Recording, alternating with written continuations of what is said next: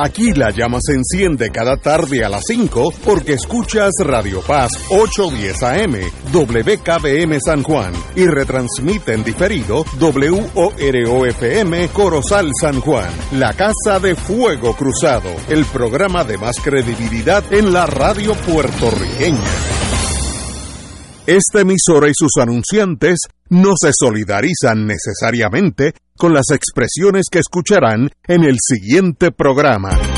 Son las 5 de la tarde, hora de escuchar Fuego Cruzado, el programa de más credibilidad en la radio puertorriqueña, en las voces de Ignacio Rivera y sus panelistas invitados con su discusión política dinámica e incisiva de los acontecimientos más importantes del momento. Fuego Cruzado comienza ahora.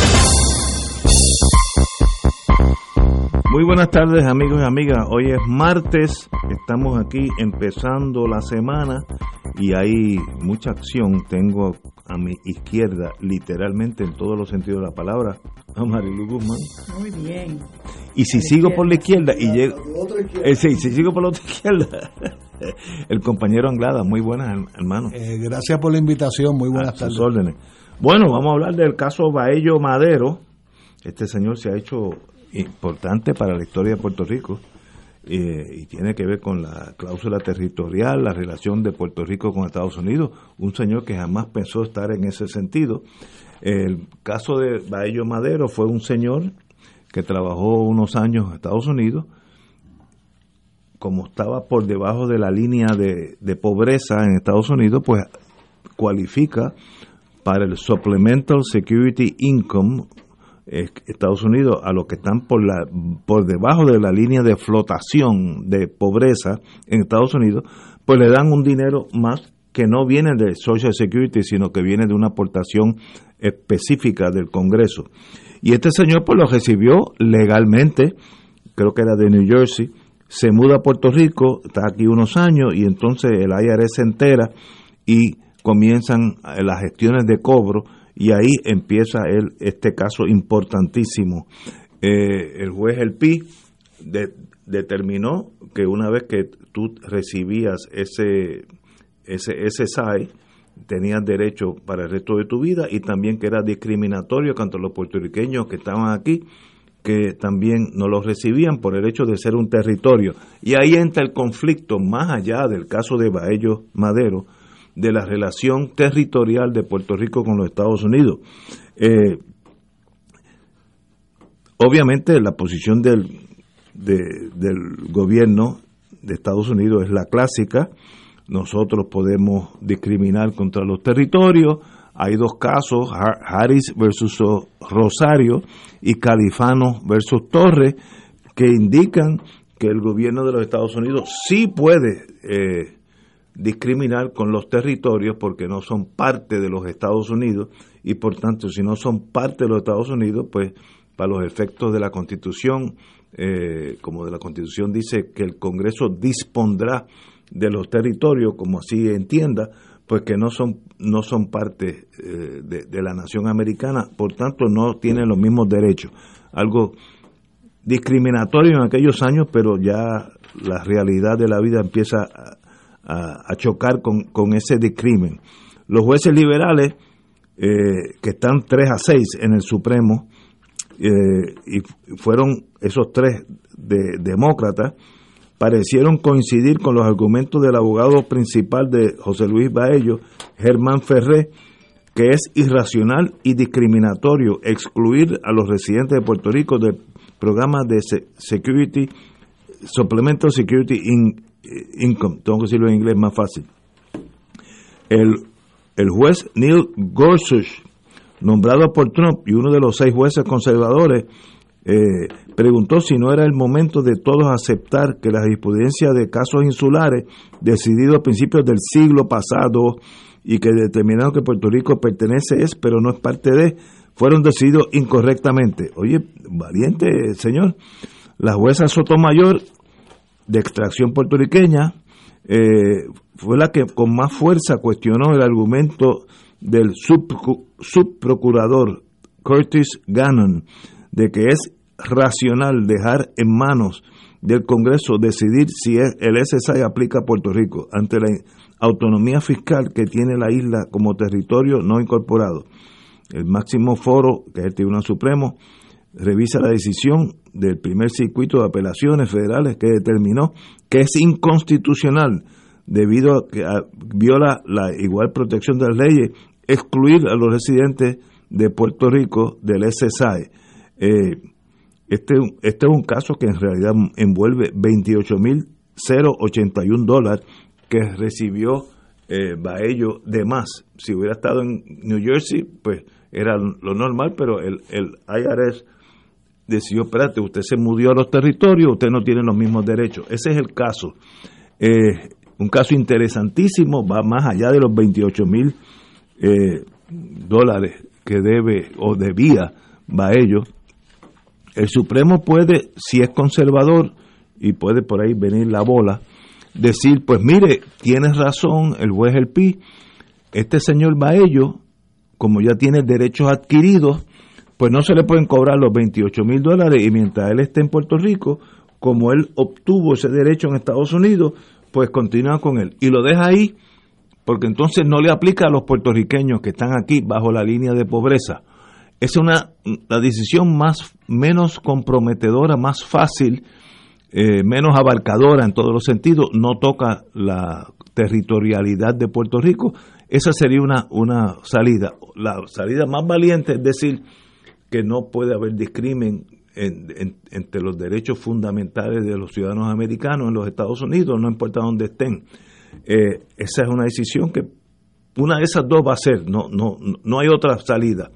Eh, o va ellos, se queda con sus 28 mil dólares o le, o le aplica a todos los puertorriqueños, que sería eh, casi 400 mil personas encajarían bajo esa línea de pobreza de los Estados Unidos una decisión muy importante y a la vez alteraría tal vez la relación Estados Unidos-Puerto Rico, donde la, la, vieja tesis es Puerto Rico es un territorio, por tanto, ustedes no tienen nada que ver con nada que tenga que ver con, con Puerto Rico.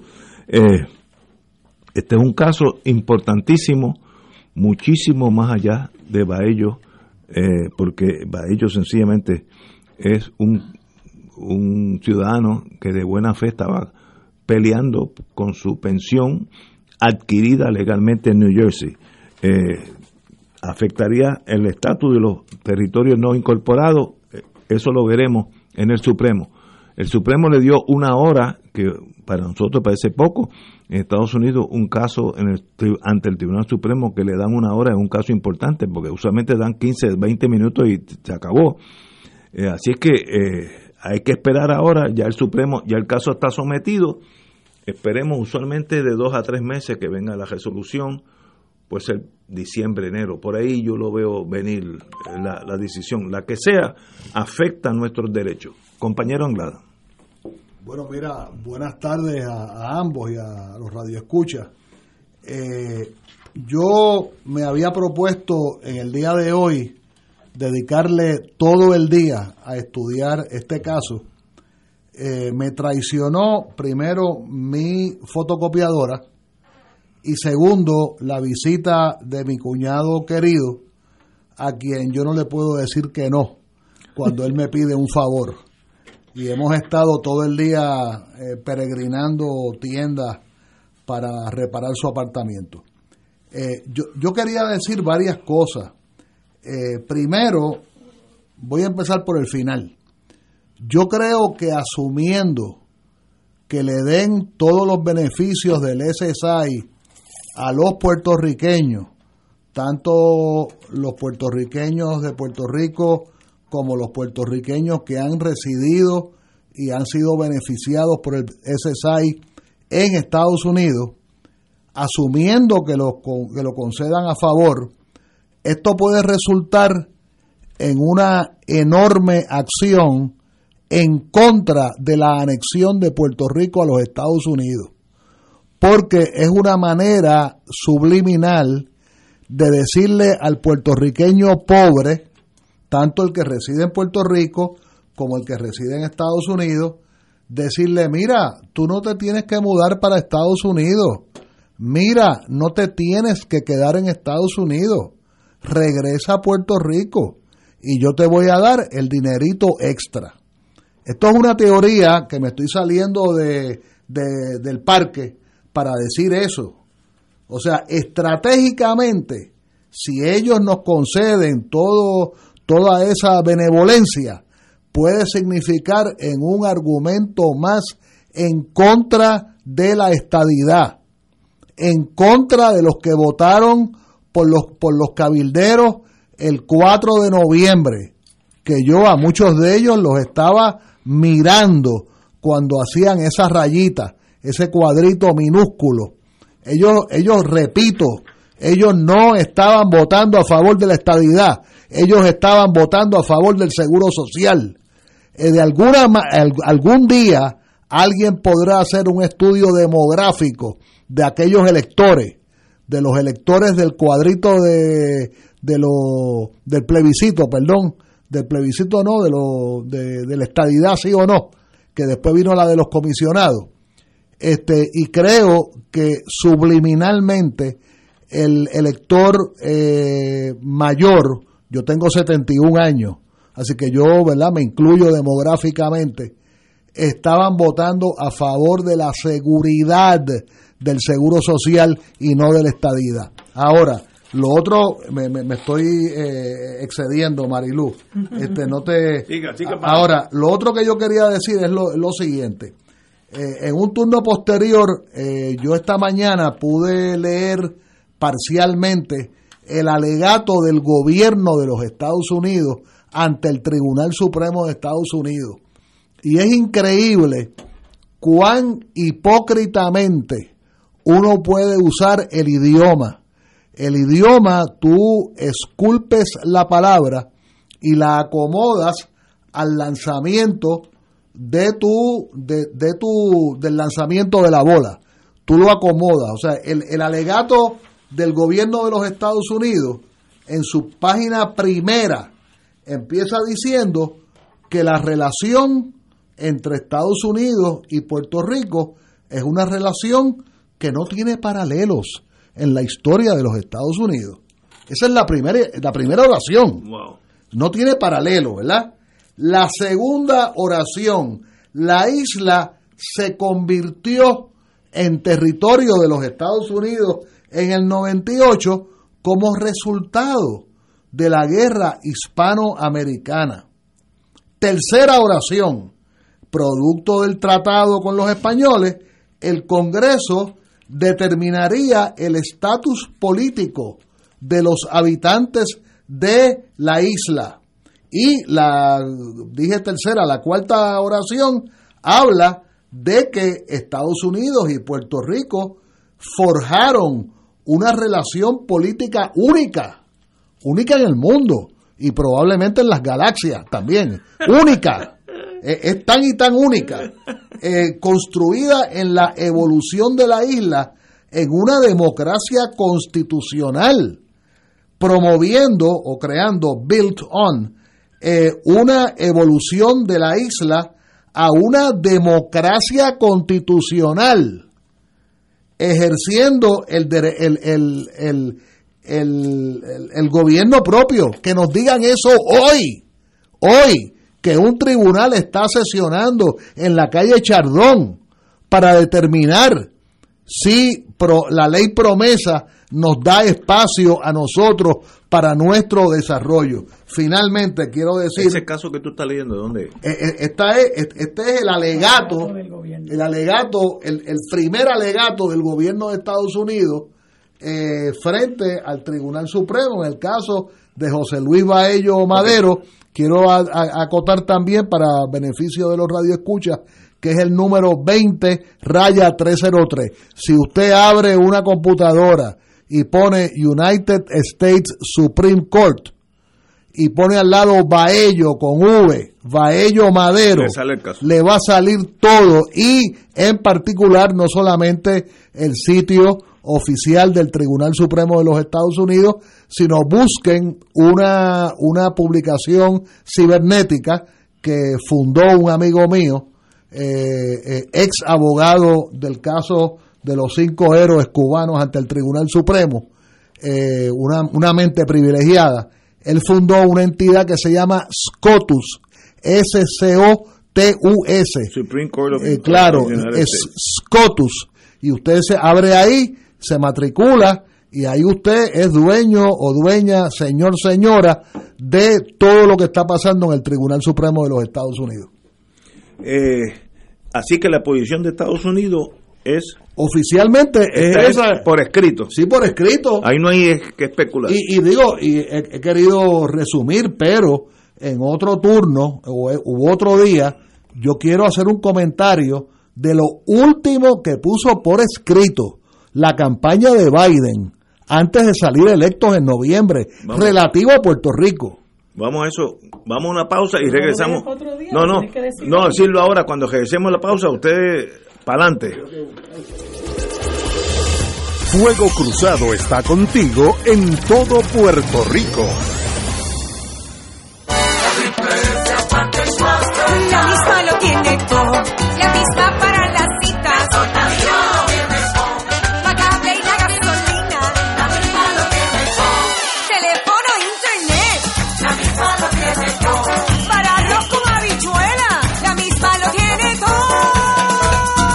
Beneficios varían por cubiertas. Ciertas condiciones de salud para ser elegible. Triple S Advantage es una organización de cuidado coordinado con un contrato con Medicare. La afiliación a Triple S Advantage depende de la renovación de contrato. Comenzamos el 2021 en Prime Time. Sí, autocontrol. Tu carro, tu mundo. Lo podrás disfrutar de lunes a viernes a las 5 de la tarde en Oro 92.5 FM. Comparte este mensaje con los tuyos. Autocontrol, tu programa favorito por Oro 92.5. Ahora de lunes a viernes de 5 a 7 de la noche.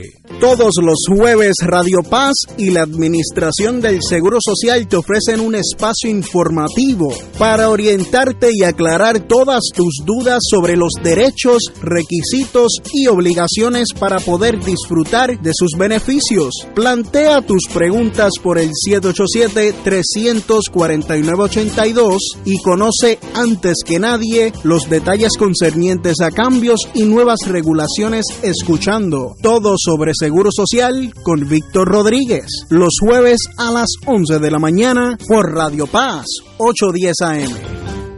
La renovación carismática de la Arquidiócesis de San Juan te invitan al retiro Yo hago nueva todas las cosas. Sábado 13 de noviembre en la parroquia Nuestra Señora de Guadalupe de 9 de la mañana a 6 de la tarde con misa dominical. Recurso invitado desde Colombia el Padre Dalton Reyes. Para inscripciones 787-333-4890 y 787-661-3072. Por internet a través de la página de Facebook rccsj.org.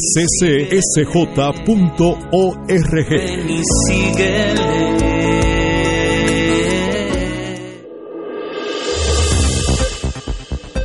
Y ahora continúa Fuego Cruzado.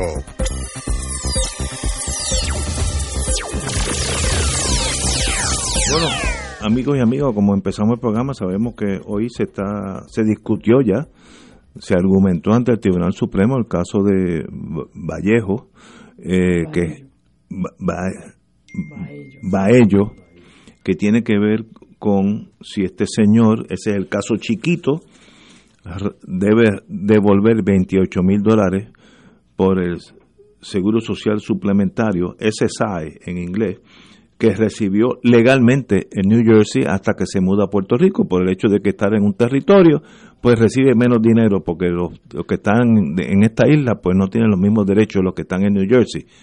Simplificando al extremo, ese es el caso.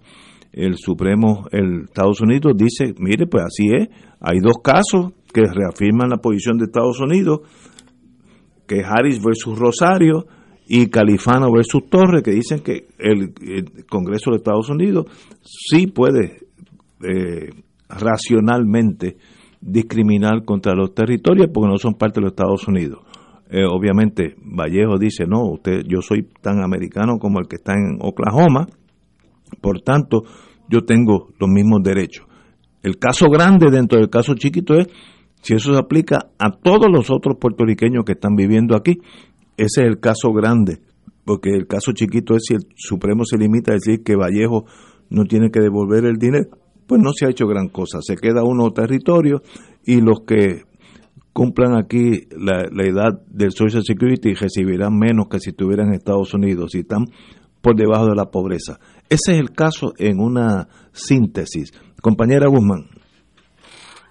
Pues mira, en estos casos de donde se reclama un trato igual para los puertorriqueños como ciudadanos americanos, siempre está por ahí acechando la sombra de los casos insulares, ¿verdad? Que, que son los que han permitido, eh, son una serie de casos, son los que han permitido que el Tribunal Supremo de los Estados Unidos eh, pueda tranquilamente decir que eh, se puede discriminar contra los territorios. Y en este caso, ¿verdad? Que pues los hechos ya, ya este Ignacio los resumió, se, se ve de la discusión que se da en, al interior del Tribunal Supremo, yo no estuve hoy pendiente a ese caso, pero leí una columna que escribió el licenciado Leo Aldrich, que, tiene un resumen bastante bueno sobre la posición de algunos de esos jueces, pues eh, se nota de la discusión de este caso las posturas ideológicas de, de, los jueces, ¿verdad? Este, y contrario a lo que mucha gente menciona por ahí, que tener una postura ideológica es algo pecaminoso, no, mire, todo el mundo tiene una postura ideológica. Usted tiene una idea y la plasma eh, o la dice según lo que le toque a usted resolver. Yo tengo una visión de mundo y eso es una visión ideológica. Pues los jueces tienen una visión ideológica política y eso se está viendo en esa discusión que se dio al interior del Tribunal Supremo. Por ejemplo, el juez Thomas, pues todo el mundo sabe que es sumamente conservador y por lo que leí de la columna hizo un comentario en el sentido de que qué pasaría si fuera un italoamericano el que se mudara para acá eh, eh, y la juez eh, la, la, juez que es de reciente nombramiento la última creo que es Amy Connet Barrett buscar el nombre, Amy Coney, Barrett, pues estaba muy preocupada por la situación de los 2 billones de, dólares que representaría el que a creo que 400 mil puertorriqueños se les tuviera que dar el SSI.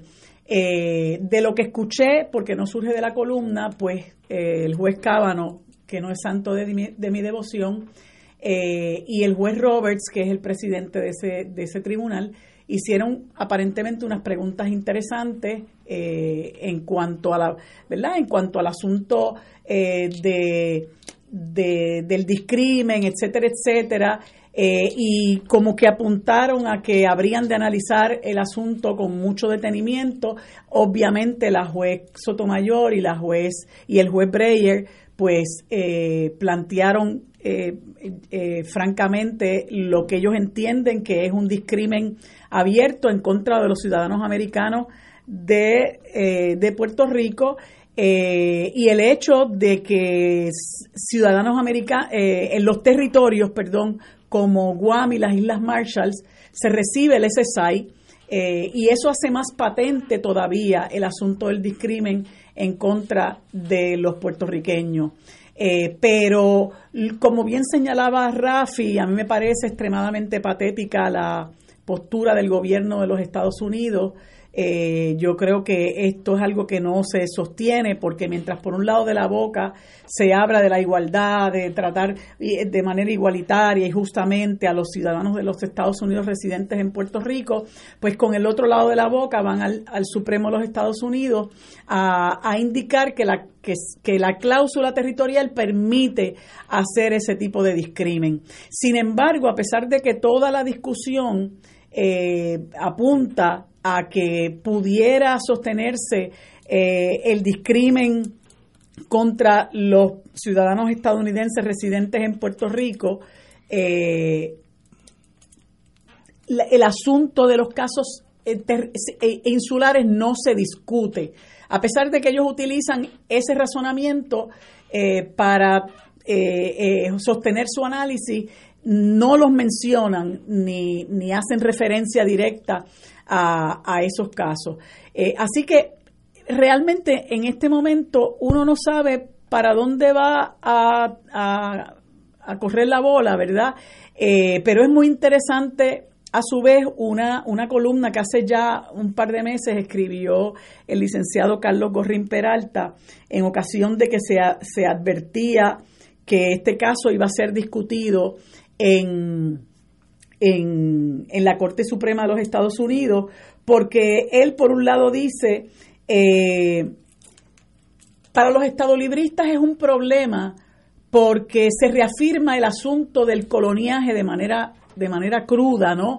Cuando el propio gobierno de los Estados Unidos plantea que se puede discriminar contra los puertorriqueños eh, en virtud de la, de la cláusula territorial. Y eso, obviamente, es un talón de Aquiles del Estado Libre Asociado, que no es otra cosa que la colonia Monda y, y Lironda, ¿verdad? Que muchos de ellos se niegan a reconocer. Pero por otro lado, si, la, si, el, si el razonamiento tuviera que ver con que eh, nosotros le costamos mucho a los, a lo, al gobierno de los Estados Unidos en términos de los 2 millones, 2 billones de dólares que, que comenta la juez Connie Barrett, eh, entonces eso es un problema para la estadidad porque cuánto más le vamos a costar. Nosotros no le vamos a costar a los americanos nada más que dos billones, le vamos a costar bastante más. Así que si no nos quieren dar esos dos billones en virtud de la aplicación en, a Puerto Rico del, del, del Seguro Social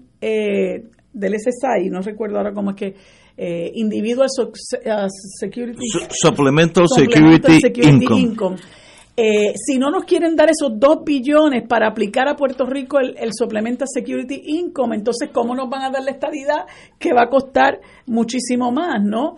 Eh, así que se pone de manifiesto realmente eh, la situación eh, oprobiosa de, de, colonial, ¿verdad?, que, que, permea todo este tipo de discusiones, cómo los estadounidenses eh, juegan, ¿verdad?, con los, con los, eh, eh, los fundamentos de derecho y juegan con toda esta palabrería eh, para ellos buscar la manera de finalmente responder a sus intereses y no a nuestros intereses. A mí me parece que el Tribunal Supremo, bueno, que, que ha sido un tribunal que ha establecido una jurisprudencia muy importante, eh, una jurisprudencia novel que ha sido eh, precursora eh, en el mundo entero y que ha promovido un gran cambio social, ¿verdad? Como lo fue Roe versus Wade, como lo ha sido el caso del matrimonio igualitario,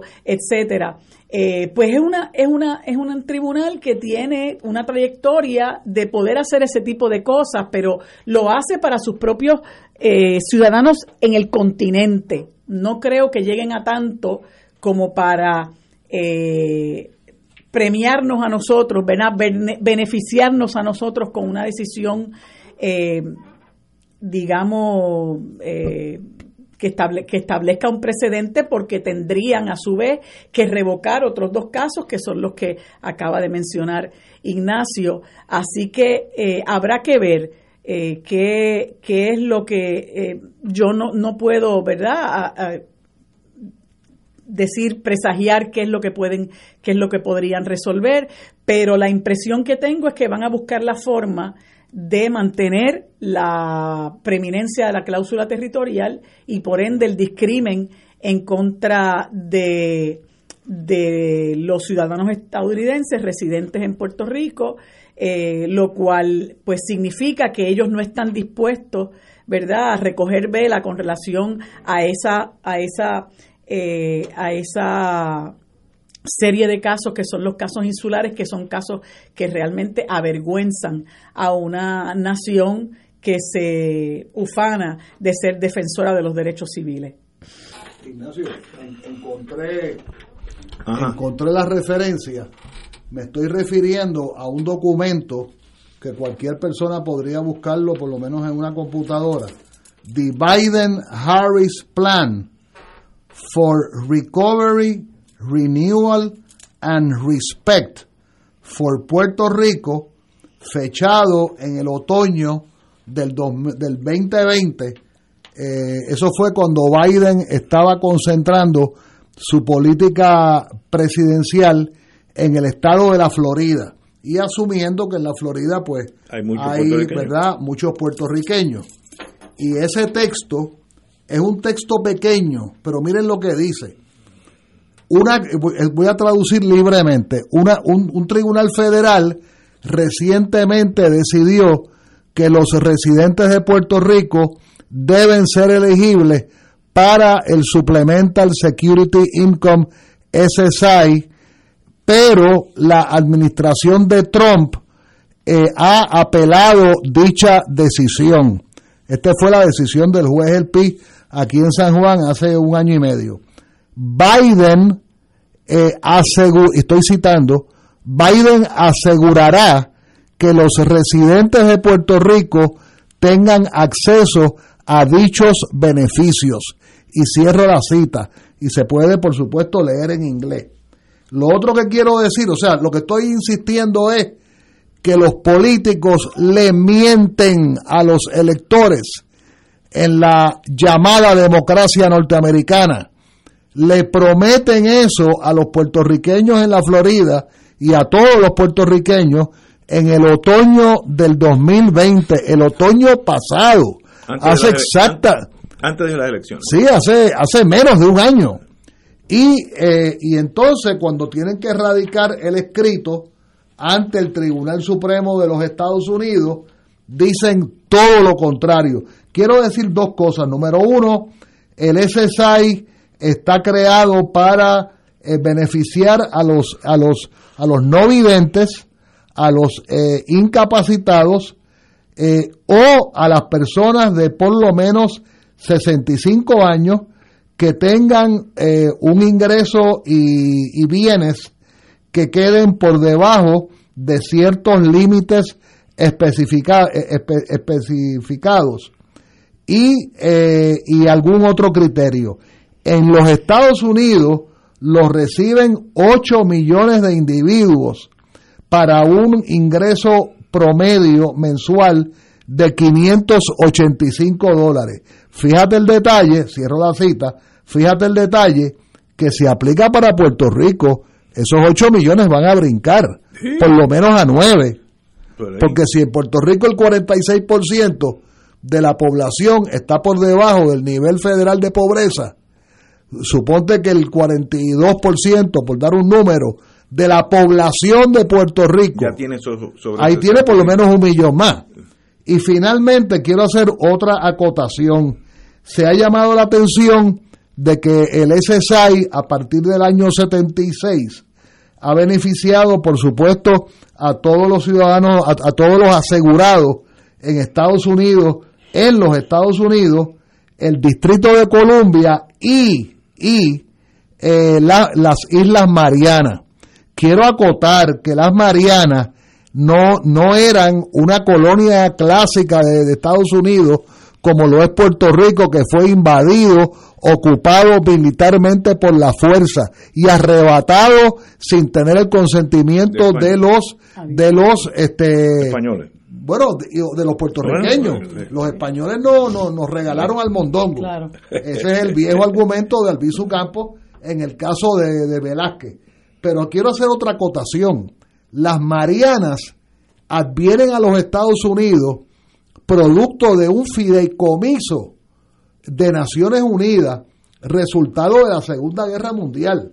Las Marianas se llaman Marianas porque originalmente Era. eran de los españoles y después fueron de los alemanes y después fueron de los japoneses.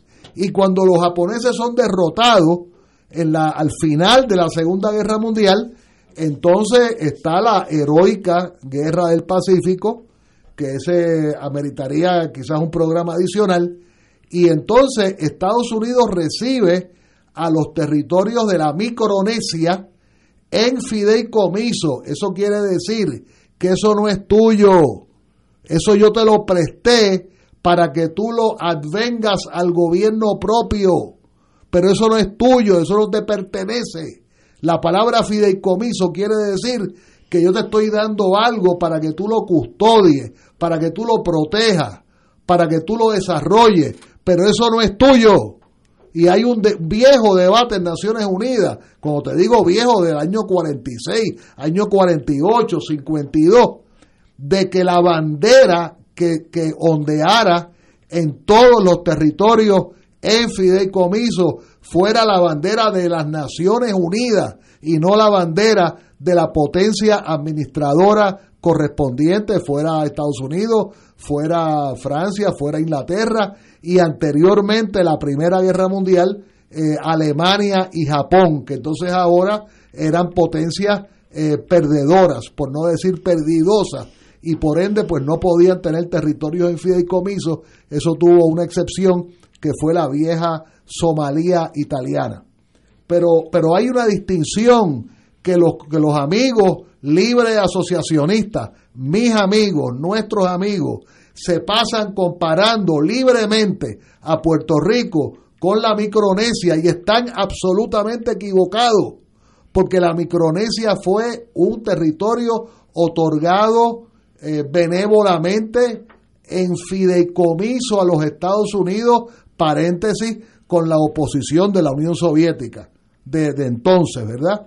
Pero esa distinción es bien importante y por eso es que Estados Unidos en el 76 le da el SSI al territorio en fideicomiso que lo había sido de las Islas Marianas y no se lo tiene que dar a Puerto Rico. Y finalmente, quiero decir una oración más y les prometo que no hablo más. es lo siguiente, eh, eh, compartir con los radioescuchas las vistas orales de cualquier tribunal, especialmente tribunales colegiados, cualquier tribunal, pueden ser engañosas. Tú, tú obviamente, tu trabajo es, es tratar de leer, ¿verdad? Eh, las palabras, las sílabas que emite cada miembro de ese tribunal colegiado. Pero no te puedes engañar. Muchas veces la pregunta viene por un lado y el resultado viene por el otro. Claro, en el día de hoy yo no pude escuchar nada, no pude escuchar nada. Pero si estos tres jueces, que son los tres jueces llamados demócratas, han dicho lo que han dicho y los otros han dicho otra cosa, lo que puede sugerir si, si lo que dijeron en la vista si lo que preguntaron en la vista oral eh, lo tomáramos eh, lo tomáramos eh, como palabra palabra última eh, lo que puede querer decir es que la decisión venga 6 a 3 en contra de la extensión del SSI a los puertorriqueños en Puerto Rico. Caso importante porque tiene que ver no solamente si el SSI, Supplemental Security Income, se aplica a unos 400 mil puertorriqueños, según unos, alguien indicó que esos son los que cualifican, que son un montón, sí, significaría sobre un billón o, o dos billones, que eso es, sí, imagínate, pero 400 wow, sería una bonanza económica para Puerto Rico o el revés del caso, nosotros nos quedamos un territorio no incorporado y no tenemos los mismos derechos y Estados Unidos decide lo que aquí se recibe sí o no, según ellos manden. Ese es un caso que más allá de, de Vallejo, eh, conlleva la relación de Estados Unidos-Puerto Rico. Pero esa es la importancia de ese caso. Señores, tenemos que irnos, vamos a una pausa y regresamos with Crossfire. Fuego Cruzado está contigo en todo Puerto Rico. ¿Tienes cáncer de páncreas o del pulmón? Si has recibido terapia y el cáncer continúa avanzando, no pierdas la esperanza. Existen nuevas terapias basadas en el perfil molecular para pacientes de cáncer de páncreas o pulmón, disponibles en Puerto Rico únicamente en Pan-Oncology Trials. Llame hoy al 787-407-3333, 407-3333, Pan-Oncology Trials, ofreciendo protocolos de tratamiento con la ciencia más avanzada para combatir el cáncer. AESA, la pequeña gigante, te invita a sintonizar su espacio radial AESA Informa. Todos los jueves a las 4 de la tarde se estará ofreciendo información relevante a los pensionados y jubilados de Puerto Rico. Te esperamos a esa imparable, auspiciado por MMM Alianza. En Oro 92.5 FM, Radio Paz 810 y el Canal 13 estamos trabajando a tono con la emergencia que en estos momentos está viviendo Puerto Rico. Estamos ofreciendo nuestros servicios al máximo con el personal disponible según nos permitan las circunstancias. Si tiene un mensaje para ofrecer a sus asociados, clientes o personal, solo tiene que llamar al 787-552-0825 y nuestros empleados le comunicarán al personal de ventas para atender su necesidad. A nuestros clientes estén en comunicación con su ejecutivo o ejecutiva de ventas que continúan ofreciendo sus servicios como de costumbre.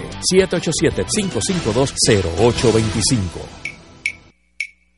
De todo un poco, con Manolo Almeida, el más ameno en tus mañanas por Radio Paz 810 AM. De martes a viernes a las 9 de la mañana. Notas positivas, salud, ambiente, negocios y entretenimiento. De todo un poco. Martes a viernes por Radio Paz. ¡Estamos vivos! Y ahora continúa Fuego Cruzado.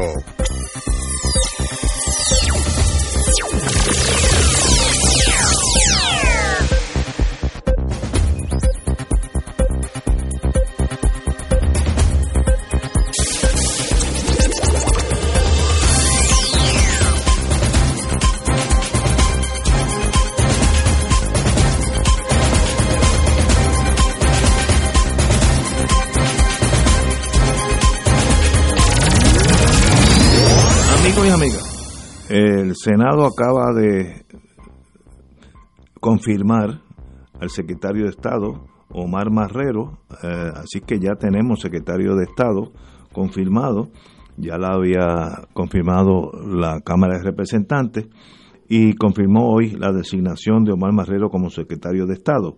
Eh, desde, desde que comenzó la administración de Pedro Pierluisi, habrá un secretario de Estado en propiedad, lo mismo tiene que haber en educación, etcétera, etcétera, que este, este gobierno es, eh, digo, el Senado sobre todo ha sido muy lento en confirmar o, o denegar, como ustedes deseen, para eso están ahí. Eh, este señor continúa como director ejecutivo de la Autoridad de Asesoría Financiera y Agencia Fiscal, a, ARAFAF, AFAF. Eh, ya él había sido confirmado para ese puesto. Eh, le votaron en contra la- los amigos y amigas de Victoria Ciudadana, Ana Irma Rivera Lacén, eh, Rafael Bernabe, eh, José Vargas Vidot, la senadora María de Santiago, en la delegación popular votó en contra el senador, el amigo Juan Zaragoza, se, pero tuvo 19 votos a favor, así que ya es secretario de Estado. Le deseamos la mejor de la suerte y que sea buen secretario de Estado y proteja los intereses de Puerto Rico en toda acción que tome. Eh, voy a citar Bernabe, el senador Bernabe. Es inconsistente escuchar tanta crítica a la Junta de Control Fiscal y nombramos a Estado una persona que se ha distinguido por ser representante de la Junta de Control Fiscal. De forma unánime aprobamos la ley de retiro digno y en las vistas públicas Marrero fue a oponerse a la ley de retiro digno. Estamos nombrando una persona que defiende lo opuesto a lo que este cuerpo aprobó unánimemente. Buen punto de vista del compañero. Eh, pero el senador PNP Henry Newman recordó haberlo conocido cuando era secretario del Departamento de Educación bajo el gobierno de Fortuño. Nos cito al, al representante, al senador Newman. Nosotros necesitamos que en el gobierno de Puerto Rico a todas las posiciones, a muchos Omar Marrero, dijo Newman. No nos podemos dar el lujo que vengan personas de excelencia al servicio público y descartarlos por motivos que no tienen nada que ver con sus valores y cualidades y la competencia que tienen cada cual. Así que ahí hay dos vertientes diferentes. Lo importante es que ya es secretario de Estado. Compañero Anglado. Mira, se me ocurre decir que a mí me parece que están ocurriendo negociaciones a espaldas del resto del pueblo de Puerto Rico. Me parece que la conducta bipartidaria sigue siendo una como si no hubiera una tercera fuerza electoral eh, eh, parcialmente representada, ¿verdad?, en, en las asambleas legislativas. Y a mí me da la impresión de que se están negociando otras cosas. Este, estoy pensando eh, en, en que en la ley electoral dejen fuera a el, el tercio del electorado puertorriqueño que rompió, espero que para siempre, el bipartidismo doblemente colonial que preva- ha prevalecido en Puerto Rico por más de 50, 75 años. Y quiero aprovechar y decir que acabo de abrir un mensaje del ilustre Colegio de Abogados y Abogadas de Puerto Rico. Ha fallecido el compañero eh, abogado Héctor L. Montañez Mojica. Ay, bendito, lo conocí, muy buen abogado, me da mucha pena. era fiscal, ¿verdad? Sí. Muy bueno, muy bueno. Una pena, lo lamento mucho y pues le envío mis condolencias a sus amistades y sus familiares porque eh, se distinguió, él, él trabajó más en, en, en Bayamón, según mi recuerdo, yo no tuve así mucha relación con él, pero sí tengo compañeros que compartieron con él y fue un fi- fiscal muy respetado, Sí, muy, muy- muy serio. muy serio, Muy muy, serio. honrado eh, y obviamente pues enalteció durante sus ejecutorias como fiscal la función del fiscal, ¿verdad? Que a muchas personas a veces como que se le olvida para qué están ahí. Eh, pues él, él era el fiscal que uno diría, caramba, ese es el fiscal, ese es el emblemático fiscal. Este, así que es, es una pena. Lo lamento Que en mucho. paz descanse. Bueno, compañera, sobre el tema del secretario de Estado, nuevecito, lleva unos minutos de secretario de Estado. Su opinión, por favor. Yo, Usted, que yo le hubiera votado en contra igual, pero explícate, explícate, Marilu, Bueno, que tú me vas así de no- momento. bueno, Eso se llama Shotgun Justice. Porque es que, óyeme, No amarra fuego. hablando de ideología, si, si usted tiene una visión de mundo distinta a mí y si usted está ahí para apoyar la privatización eh, de, de- de las instituciones públicas, si usted está ahí para eh, adelantar la causa del neoliberalismo, si usted está ahí realmente para darle la espalda a los intereses genuinos de la gente como tal, yo no puedo votar por usted. O sea, no puedo, no puedo hacerlo por, por principio. Y yo entiendo lo que dijeron estos legisladores que le votaran le votaron en contra, porque es que yo lo hubiera votado en contra también. Esa no es la persona que yo quisiera que estuviera ahí en la Secretaría de Estado, aunque claro está, es tampoco lo que puede hacer eh, el secretario de Estado de la colonia. Pero yo no hubiera votado a favor de este señor que eh, ha sido, eh, es, prácticamente un broker en este país, ¿no? Este, una persona que ha sido representante de- del gobierno en la Junta, eh, que ha favorecido la privatización de la energía eléctrica, de la transmisión y distribución, este, que favorece la privatización, pues obviamente es una persona que yo no podría darle mi respaldo. Ahí estamos, ya tenemos secretario de Estado, 16 votos a favor, le votaron en cuanto a unos, algunos compañeros senadores, y le deseamos lo mejor de la suerte y que sea buen secretario de Estado, que no le podemos desear más nada, excepto que triunfe, porque ahí ganamos todo. Bueno, señores, vamos a una pausa y regresamos con Fuego Cruzado. Fuego Cruzado está contigo en todo Puerto Rico. La renovación carismática de la Arquidiócesis de San Juan te invitan al retiro Yo hago nueva todas las cosas. Sábado 13 de noviembre en la parroquia Nuestra Señora de Guadalupe de 9 de la mañana a 6 de la tarde con misa dominical. Recurso invitado desde Colombia el Padre Dalton Reyes. Para inscripciones 787-333-4890 y 787-661-3072. Por internet a través de la página de Facebook rccsj.org.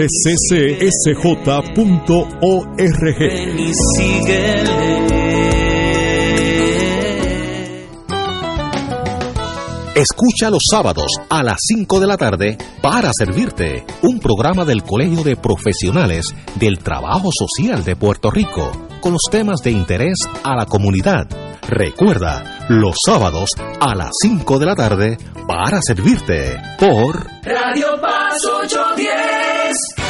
Buenos días familia. Es la casa a la que siempre puedes llegar sin invitación. A las 10 de la mañana, Judith Felicia es tu anfitriona para conversar sobre medicina, psiquiatría de niños y adolescentes, artes, derecho, valores y fe. Todos los días por Radio Paz 810 AM. Buenos días familia. Donde una conversación parece demasiado corta. Buenos días familia. De lunes a viernes por Radio Paz 810 AM. Te invitamos todos los domingos a la una de la tarde por Radio Paz 810 AM y los sábados a las 7 de la mañana por Oro 92.5 Cuidando la Creación con la hermana Lisi y sus colaboradores. Entrevista, mensajes educativos y dándole voz a grupos que ayudan a cuidar la creación en el mundo. Recuerda por Radio Paz 810 AM, una de la tarde, domingo, sábado por Oro 92.5 FM a 7 de la mañana.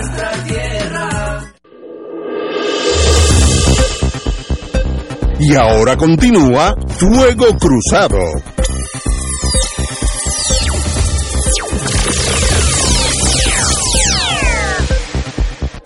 Señores, tenemos que regresar al tema anterior. Eh, ha surgido información que la compañera Guzmán lo tiene, compañera.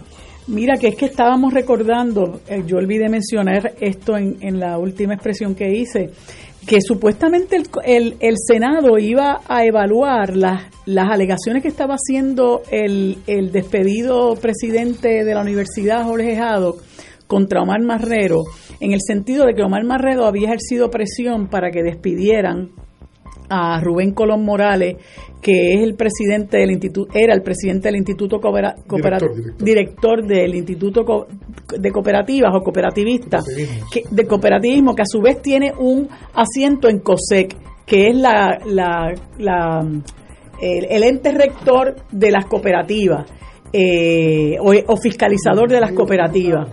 Y eso, esas alegaciones de, de Haddock se iban a evaluar eh, como parte del análisis del, del nombramiento de Haddock. Pero por lo que estamos viendo en la noticia, aparentemente eso no se evaluó, eso no se tocó, lo que quiere decir que por alguna razón el Senado decidió será darle pase paloma a eso y dejar atrás toda, es- toda esa situación y nombrarlo para salvar ese escollo y seguir adelante. Me parece que eso es algo que, que debería debería explicarse, debería explicarse qué pasó con relación a eso, que eso sería otra otro eh, asunto adicional a considerar al momento de votar por, por Omar Marrero. Parece que pues Ya, Nada pasó. académico en el sentido Sí. de que ya Parece pasó. que nada Y- pasó. Y, como dije anteriormente, le deseo lo mejor a Omar Marrero. Tiene años, bueno, dos años antes de las elecciones, así es que tiene que esforzarse por hacer un buen trabajo. Igual que hay que nombrar al secretario de Educación. Tú no puedes tener la educación de un país con un interinato, eso es absurdo. Si este señor que está allí, no sé ni cómo se llama, no cualifica, pues denieguen su posición y, el gobernador nombrará otro. No, el silencio no es la solución a los, a los problemas de un país. Así que en ese sentido eh, me quejo ante el Senado por su lentitud en actuación.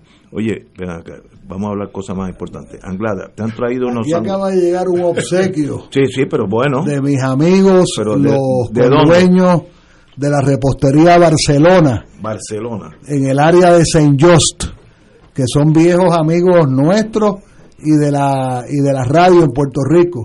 Esta relación yo la establecí cuando estaba con Yolanda Vélez Barcelay y con Irán Guadalupe eh, eh, en Radio Isla en los paseos.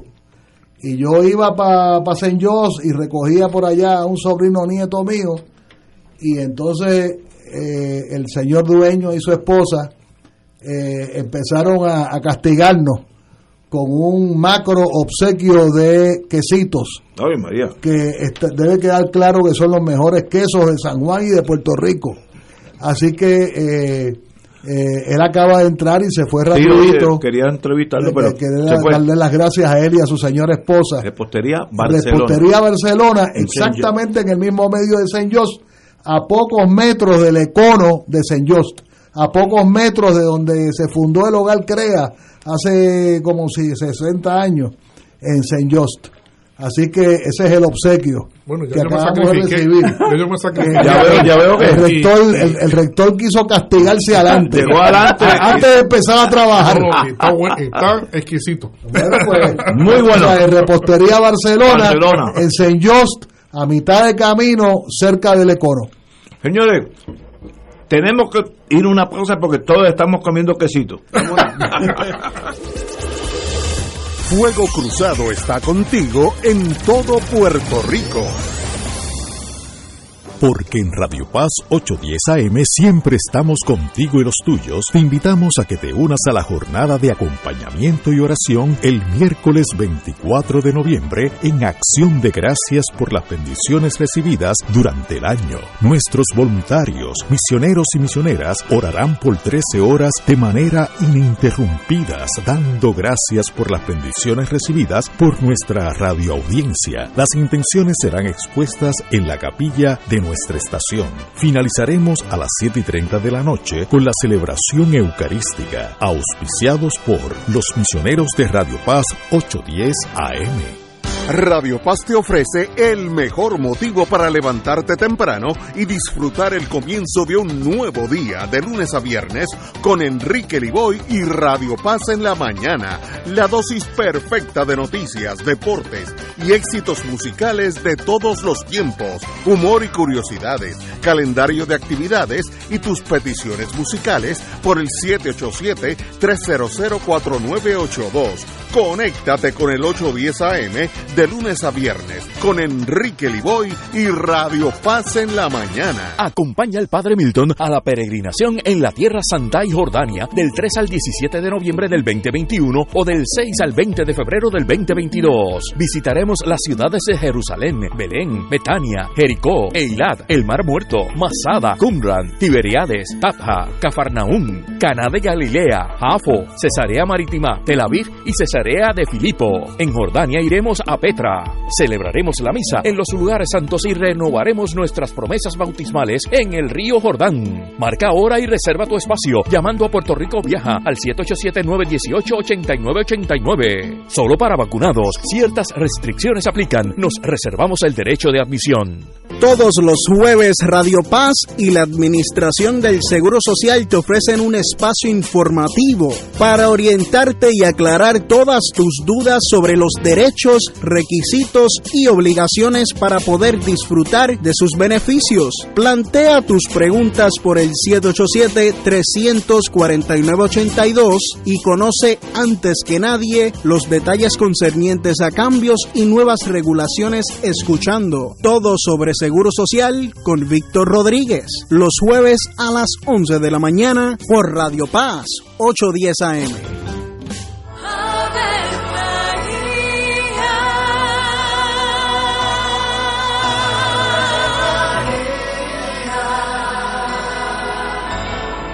El ángel del Señor anunció a María. Y ella concibió por obra del Espíritu Santo. Dios te salve María, llena eres de gracia, el Señor es contigo. Bendita tú eres entre todas las mujeres, y bendito es el fruto de tu vientre Jesús. Santa María, Madre de Dios, ruega por nosotros pecadores, ahora y en la hora de nuestra muerte. Amén. He aquí la esclava del Señor. Hágase en mí según tu palabra. Dios te salve María, llena eres de gracia, el Señor es contigo. Bendita tú eres entre todas las mujeres, y bendito es el fruto de tu vientre Jesús. Santa María, Madre de Dios, ruega por nosotros pecadores, ahora y en la hora de nuestra muerte. Amén. Y el Verbo se hizo carne. Y habitó entre nosotros. Dios te salve María, llena eres de gracia, el Señor es contigo. Bendita tú eres entre todas las mujeres, y bendito es el fruto de tu vientre Jesús. Santa María, Madre de Dios, ruega por nosotros Ruega por nosotros, Santa Madre de Dios. Para que seamos dignos de alcanzar las promesas de nuestro Señor Jesucristo. Oremos. Derrama, Señor, tu gracia sobre nosotros, que por el anuncio del ángel hemos conocido la encarnación de tu Hijo, para que lleguemos por su pasión y su cruz a la gloria de la resurrección, por Jesucristo nuestro Señor. Amén. Gloria al Padre, al Hijo y al Espíritu Santo. Como era un principio,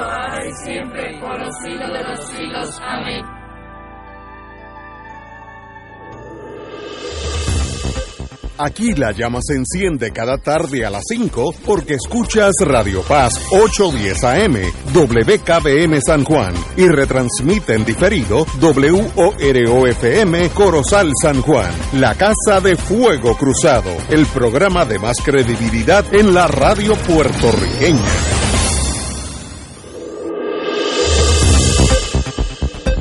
Y ahora continúa Fuego Cruzado. Lo próximo es un segmento pagado. Amigos y amigas, beneficiarios de Medicare, la tarjeta Triple S Advantage lo tiene todo, cash para tus necesidades y no sacrificas tus beneficios de salud. Recuerda que aún estás a tiempo. Para darnos más detalles tenemos a la distinguida amiga de Fuego Cruzado, Tania Ramírez. Hola Tania. Hola Ignacio, qué bueno verdad estar con ustedes en la tarde de hoy nuevamente y bien, como tú bien dices, la tra- tarjeta Triple Advantage Mastercard lo tiene todo y en especial vengo a hablarles de la cubierta real, una cubierta que tal cual nuestra tarjeta lo tiene todo. Mira, eh, con la cubierta real, los afiliados hasta 600 dólares al año en cash y esto es para que ellos compren lo que ellos quieran. No tienen restricciones en qué tienen que comprar. Es tan fácil como retirar en cajero automático y pagar en cualquier establecimiento. Además de eso, como es una tarjeta Mastercard, pueden pagar en cualquier punto de venta que acepte este método de pago. Y lo mejor de todo es que todos los afiliados que se unan a la cubierta real cualifican al beneficio y el beneficio se acumula de mes a mes. Tania, esos son excelentes ahorros para los beneficiarios de Medicare, pero tengo entendido que tienen otro beneficio adicional con dinero para los afiliados. Eso es así, como no nos quedamos solamente con el beneficio de cash, también los afiliados de la cubierta real que así cualifiquen para este próximo beneficio tendrían 600 dólares adicionales al año para que puedan pagar la compra, la limpieza del hogar por un profesional o un profesional va a su casa a limpiarle la casa Wow. y ahora también podrían pagar el agua, la luz, la gasolina, el teléfono, internet y el cable TV o satélite. Así que ahora sí con la tarjeta Triple S Advantage Mastercard lo van a pagar todo. Y esto es bien importante sin quitarle sus chavitos de su beneficio de OTC. Y en la Triple S valoran ese cuidado de salud principalmente. ¿Qué otros benefici- beneficios traen ustedes? Como tú bien dices, para nosotros la salud es lo más importante, así que no quitamos beneficios de salud a- aunque damos beneficios de dinero. Y por eso es que con la cubierta real los afiliados cuentan con cero copagos en especialistas, cero copagos en insulinas de marca y genérica, rayo X y laboratorio. Además de eso, mejoramos la cubierta dental de esta cubierta y tienen cero copago en procedimientos comprensivos. Esto además de su cubierta para sus chavitos para espejuelos, su dinero para OTC, como les mencioné anteriormente, y sus viajes para sus citas médicas, farmacias, supermercados y otros esta- establecimientos aprobados por el plan. Que yo quiero añadir, y esto lo digo yo en mi fase personal, que la cubierta dental es bien importante. Yo tuve una experiencia un tiempito y algo más allá de lo usual en la boca de uno eh, en el plano dental cuesta muchísimo dinero. Así es que tener esa cubierta es bien, bien importante. Y estoy hablando de mi experiencia personal. Eh, muchos beneficios Como enfo- dicen por ahí, la salud en- entra por la boca. Así Oye. que esos dientes tienen que estar al día. Excelente. Eh, muchos beneficios enfocados en la salud de los beneficios de Medicare. ¿A dónde pueden comunicarse con Doña Tania para más detalles? Los invitamos a que nos llamen todos los beneficiarios de Medicare al 1-833-766-7776. Les voy a repetir el número 1-833-766-7776 para que se orienten sobre esta cubierta real y otras cubiertas adicionales que tenemos que, que verdad se pueden ajustar a sus necesidades. Hay un plan para cada persona, así que es bien importante que se orienten y, conozcan cuál es el mejor plan para ustedes. Ya estamos en noviembre, pronto se acerca el cierre del periodo anual, así que los invitamos a que nos llamen al 1-833-766-7776. Eh, Tania, ¿hasta cuándo? ¿Cuál es la fecha límite que tenemos para hacer estos cambios? Diciembre 7. Que Una fecha bien importante. Eso es menos de aquí a un mes, así que ya estamos a menos de un mes. Correcto. Muy bien, pues Tania, como siempre, un privilegio tenerte aquí, amiga, y sabes que eres bienvenida en Fuego Cruzado. Gracias. Señores, continuamos con Fuego Cruzado. Hoy había algo, lo hemos buscado en todos los medios, no aparece. Hoy el juez, ¿cómo se llama el juez de recursos? Anthony Cuevas. Anthony Cuevas, muy conocido por todos nosotros, muy competente, muy serio, le había dado hasta las 5 de la tarde para a Luma, al presidente, para que entregara la información que no se había negado entregar a, a la Cámara, no, no sé si era la Cámara, eh, que se hiciera pública cierta información de Luma, creo que fue a la Cámara de Representantes. Eh, no sé si ha pasado, si alguno de ustedes saben qué pasó, si entregaron, si no entregaron, y si no entregaron, si el juez reaccionó. Eso lo desconocemos, pero está en el aire. No hemos visto nada en los periódicos, en ningún medio. Y ese silencio, pues siempre es preocupante. Así que continuamos eh, con fuego cruzado. Eh, compañero, usted no sabe, no sabe nada de Luma y su gente. Mira, aquí estoy comiéndome las uñas a ver si encuentro que algo que diga que le, le pusieron el uniforme chinita. Yo creo que Mariluz es capaz de apostar un par de quesitos, ¿verdad? A que no va a llevar preso. Sí, porque en que- en tan- entre tanta penuria y tanta impunidad, el mejor regalo que nos puede dar la vida es que arresten a, a Wayne Steinsby. Tú sabes, está bueno ya, de verdad. Oye, es que ese señor, yo, a mí me interesa desde chiquito el mundo, me ha interesado el mundo militar y moriré con esa, eso bueno o malo en mí, pero no voy a cambiar. Y este es un señor que me recuerda a los británicos en la India, en aquella India imperial, donde el tener el uniforme aquel red coat, que era un uniforme rojo vivo, el, el abrigo, el, el coat, el chaleco y los pantalones negros que se veían a la distancia, una cosa de mucho prestigio en aquellos años imperiales. Y ellos pensaban que eran el destino y los dueños de todos los, los indios. Eh, y sencillamente hasta que tropezaron con un, un jovencito que parecía viejito pero no era tan viejo, eh, Indira eh, Ga- Gandhi, mejor dicho, Mahatma. Gandhi, y sencillamente ese imperio no pudo contra un ser humano que movió a los indios a proteger sus derechos. Este maestro está en esa época. ¿Cómo es que él- una corte de aquí le va a obligar a él a entregar documentos si él es el británico de los Red Coats? Una cosa medio, no, no, no medieval, pero del siglo XVIII, y me recuerda a, aquellos años de los británicos en la India, y mira cómo terminaron. Bueno, vamos a la hora con Severino, hoy, hoy tenemos un poco más de disciplina. Eh, tenemos varios, varios temas. México asume una presidencia. Severino, ¿qué está pasando por nuestra República Hermana de México? Bueno, durante el día de hoy eh, compareció ante eh, las Naciones Unidas el presidente de México, Andrés Manuel López Obrador, con el objetivo de asumir formalmente eh, la presidencia del Consejo de Seguridad, que como Rafi bien sabe, pues eh, el Consejo de Seguridad es un órgano eh, bien eh, sui generis, eh, bien particular, tiene unos miembros permanentes y tiene unos miembros que se rotan, que son electos de distintos países. Dentro de los miembros que, que son electos, pues está México y la presidencia del organismo también se rota. Y ahora pues le toca asumirla a México y, y Andrés Manuel López Obrador, que se ha distinguido por no viajar como presidente, apenas es su segundo viaje al exterior en, en toda su gestión. Que son como Eh, dos años, eh, son dos años y tanto ya. Eh, viajó hoy a Nueva York y dio un discurso, el cual pude ver en parte, pude escucharlo, este, se fue transmitido por algunas emisoras.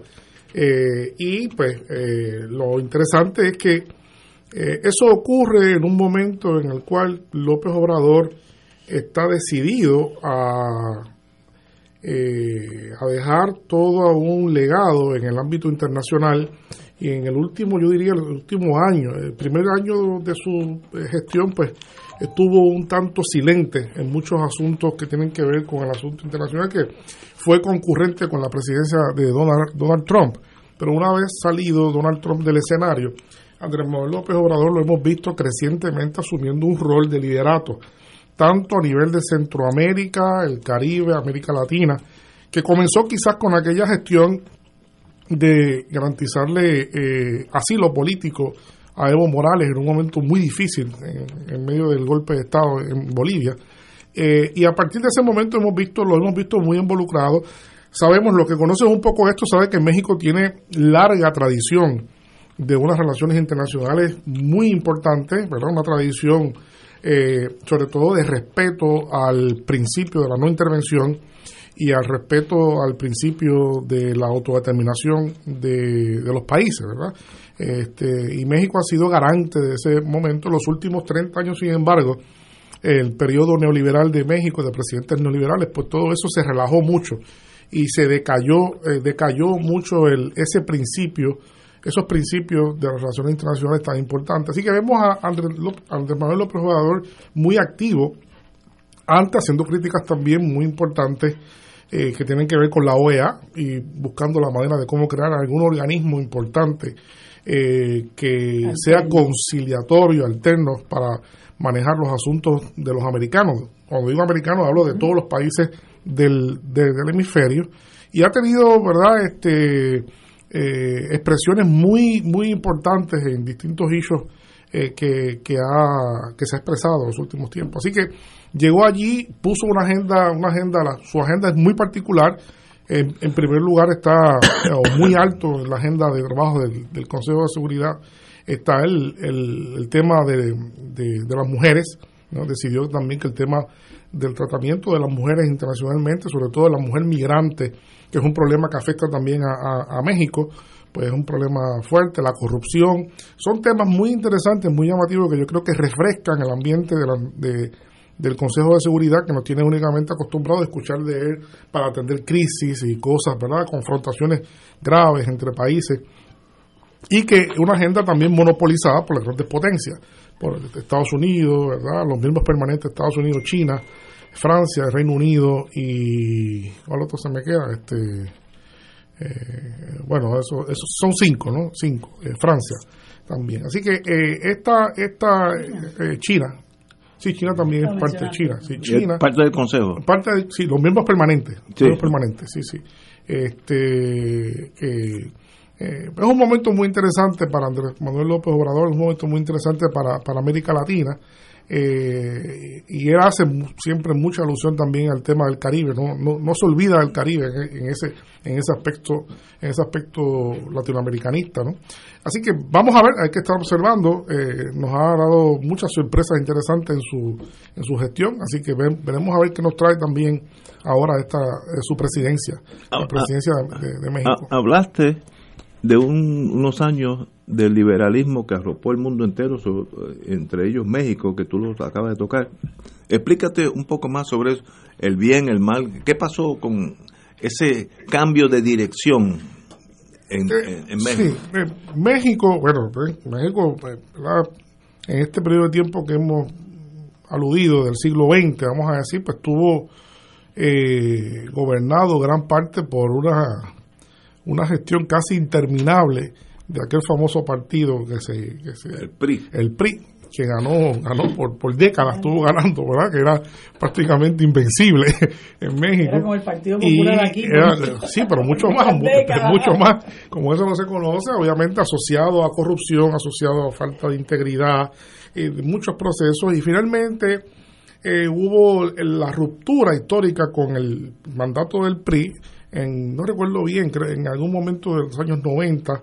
Eh, comienzan a haber presidentes de otros partidos, ¿verdad? En, México, todos del perfil neoliberal. To- Todos son, este, de, vinieron con el objetivo de modernizar, pero en el, en el concepto de mo- modernización lo que había era una intención muy clara de, de regu- desregular todo lo que tiene que ver con los mercados, vender el patrimonio de México, este, privatizar la energía, el petróleo, las líneas aéreas, los aeropuertos. Y así pues México pasó eh, por una oleada muy fuerte de privatizaciones, de, desregulación, eh, que le fue causando muchísimos problemas. Además, el país continuó, eh, no pudo deshacerse del, del, tema de la corrupción. Paralelamente crecieron este, el poder de los narcotraficantes en el país que operaban también bajo cierta impunidad eh, por la corrupción del ejército. Entonces, eh, el, esos años de los 90 y principios del siglo XXI han sido, fueron muy nefastos, muy nefastos para, para México. Yo creo que fueron la antesala, ciertamente, de, del malestar popular que llevó finalmente a Andrés Manuel López Obrador a ocupar la, la, alcaldía de México. Fue su primera visita al poder con, con, ¿verdad? con el Partido Revolucionario institucional, eh, perdón, este Partido Revolucionario Democrático.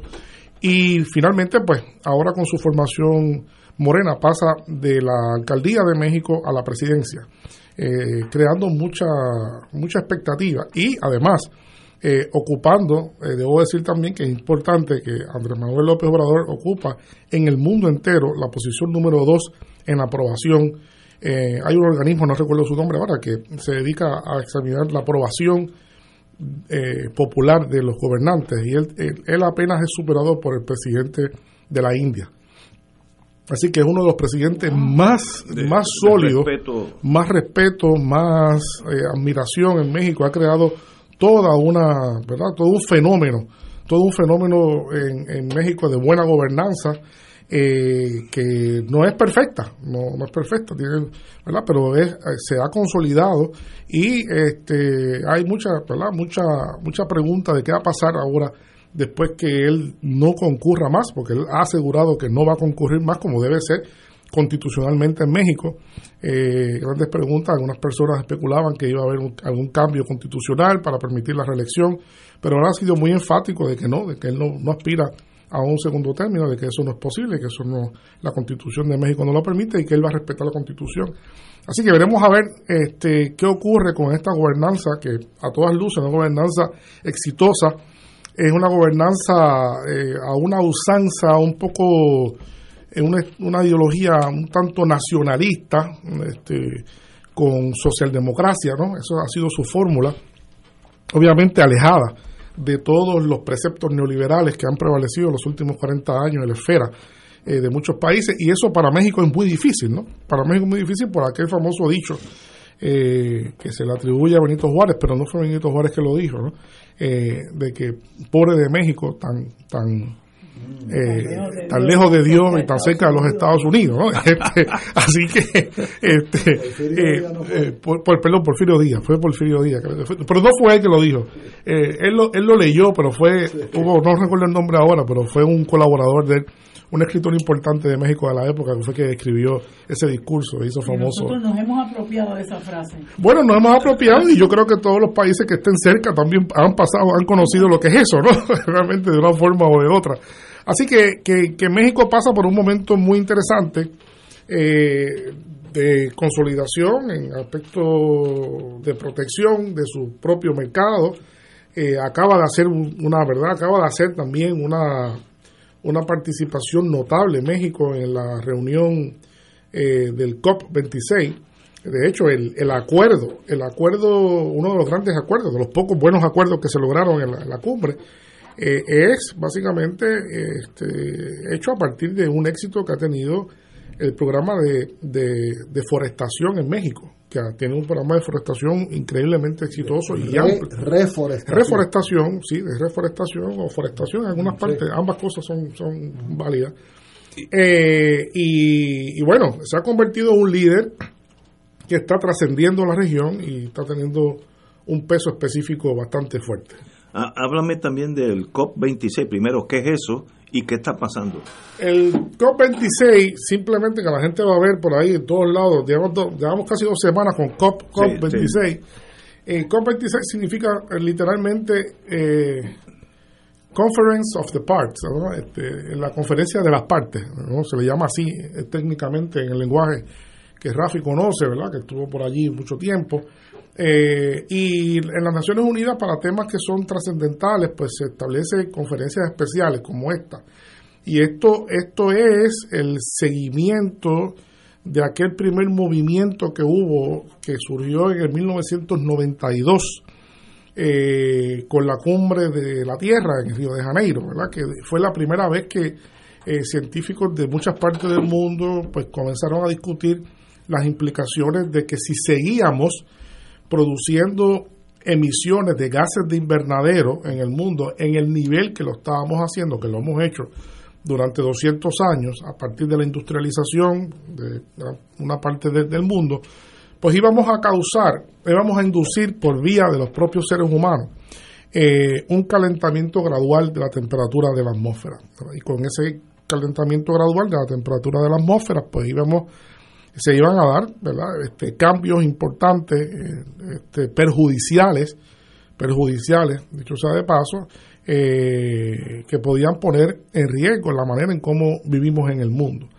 Y a partir de eso, pues ha habido toda una serie de conferencias donde científicos, políticos, ambientalistas se reúnen eh, que se han tomado mm, acuerdos icónicos, como lo fue aquel momento cuando se tomó en aquella reunión de Berlín, que se, llamó el mandato de Berlín, luego hubo una, una, conferencia también icónica en Japón que se llamó el acuerdo de Kioto. Eh, y más recientemente, hace seis años, se, hubo otra reunión importante que, se, que le llama simplemente el Acuerdo de París, ¿verdad? que es el más que suena ahora, el Acuerdo de París, donde en ese momento ya se fijaron unos objetivos muy sencillos y es que eh, se debe evitar por parte de toda la, humanidad, se debe evitar por parte de toda la humanidad el que durante este siglo se siga contaminando con gases de invernadero a la, a la medida que pueda causar eh, un aumento de la temperatura de más de 1.5 grados en, en general el planeta. Eso es lo que se quiere, eso es lo que se persigue, eh, neutralizar el aumento de la temperatura y dejarlo que no pase de 1.5 grados este siglo. Eso es un acuerdo. En este momento, en el, ¿por qué es el COP26 importante? Pues porque ya se acerca el momento, el momento clave. El momento clave, según los científicos, es el año 2030. Eso está a la vuelta de la esquina. Eso está a la vuelta de la esquina. Para el año 2030 debe haber debe haber este, acciones para eh, crear lo que se llama ahora, el concepto que en boga que se utiliza es la descarbonización del planeta. Que descarbonización significa reducción dramática del uso de eh, combustibles fósiles que eh, como en la, en la, quema de esos combustibles fósiles pues emana eh, gases residuales eh, a base de carbono, eh, fundamentalmente, no únicamente carbono, pero también el carbono es, uno de los grandes en esto, conjuntamente con, el metano. Pues bien, lo dramático y lo triste de, que no ha habido, ha habido una, una, gran decepción con esta conferencia, tiene que ver que en el G20, en el G20, que fue la reunión dos días antes de comenzar el COP26, se esperaba que los países que contaminan al 80% en el mundo, que son solamente 20, 20 países que contaminan al 80%, contribuyen al 80% de las emisiones actuales. Estados Unidos, China. Rusia, todo eso, ese club de países industrializados son los más que contaminan, ciertamente. Eh, se pusieron de acuerdo para que para 2030 hubiese eh, una reducción que garantizaría mantener el aumento de la temperatura en 1.5 grados en el mundo. Y eso no se logró. De hecho, el presidente Obama compareció ayer y lo admitió, lo tuvo que admitir, que fue uno de los gestores del Acuerdo de París, tuvo que admitir, y dijo Obama ayer algo muy, muy fuerte, dijo, no estamos ni cerca, ni cerca de donde deberíamos estar. Así dijo Obama ayer. No estamos ni cerca. ¿Y por qué dijo eso? Pues porque los compromisos que llevaron los países, los, los 20 países del G20 al, al, al COP26, pues apenas implican, cuando se hicieron los cálculos por los científicos, implican una reducción de 7.5 grados en eh, las emisiones, apenas 7.5 grados, y con eso eh, posiblemente el escenario es que la, temperatura pueda aumentar eh, entre 2 y 3 grados este, este siglo. Así que es bastante fuerte lo que está pasando, muy difícil. para que tengan una idea, para que por lo menos se pudiera estar eh, eh, en competencia para lograr el objetivo, tenía que, hay que reducir 30% de las emisiones en el mundo. Y para que tuviésemos garantías reales de que se va a mantener por 1.5 grados el calentamiento, el aumento de la temperatura, o menos, o menos, tendría que haberse reducido para el 2030 55% de las emisiones de carbono. Y como fuera poco, y, como, y por si fuera poco, debemos añadir que a partir de, la conferencia de, del Acuerdo de París se estableció un poquito antes, pero a partir de ese momento se, se reafirmó que los países ricos del mundo deberían poner 100 mil millones de dólares al año como transferencias para la transición energética en el mundo, lo cual no se ha hecho en lo absoluto.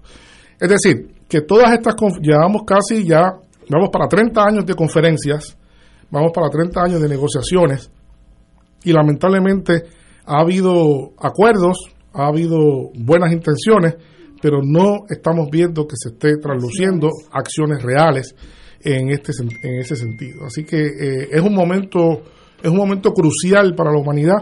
Es muy difícil porque pues nosotros tenemos la incapacidad de poder ver el futuro. Nosotros vivimos, lamentablemente, nuestro, nuestra, nuestra filosofía de vida es extremadamente cortoplacista y se nos hace muy difícil imaginarnos lo que va a pasar este, en el tiempo, pero la cosa se configura bastante, bastante seria. Y no es, y debo decir, ¿verdad?, Como en, el ánimo educativo, sobre todo, eh, la, la Tierra ha conocido enormes cambios en la temperatura. No, o sea, no, no es que la Tierra es la primera vez que ocurre un cambio de temperatura. La historia del clima de la Tierra es la historia del cambio. De hecho, por eso no se debe decir, se objeta al concepto de cambio climático, porque la historia del clima es el cambio. Y ha habido periodos muy fríos y ha habido periodos muy calientes. ¿no? Eso, eso ha sido algo normal.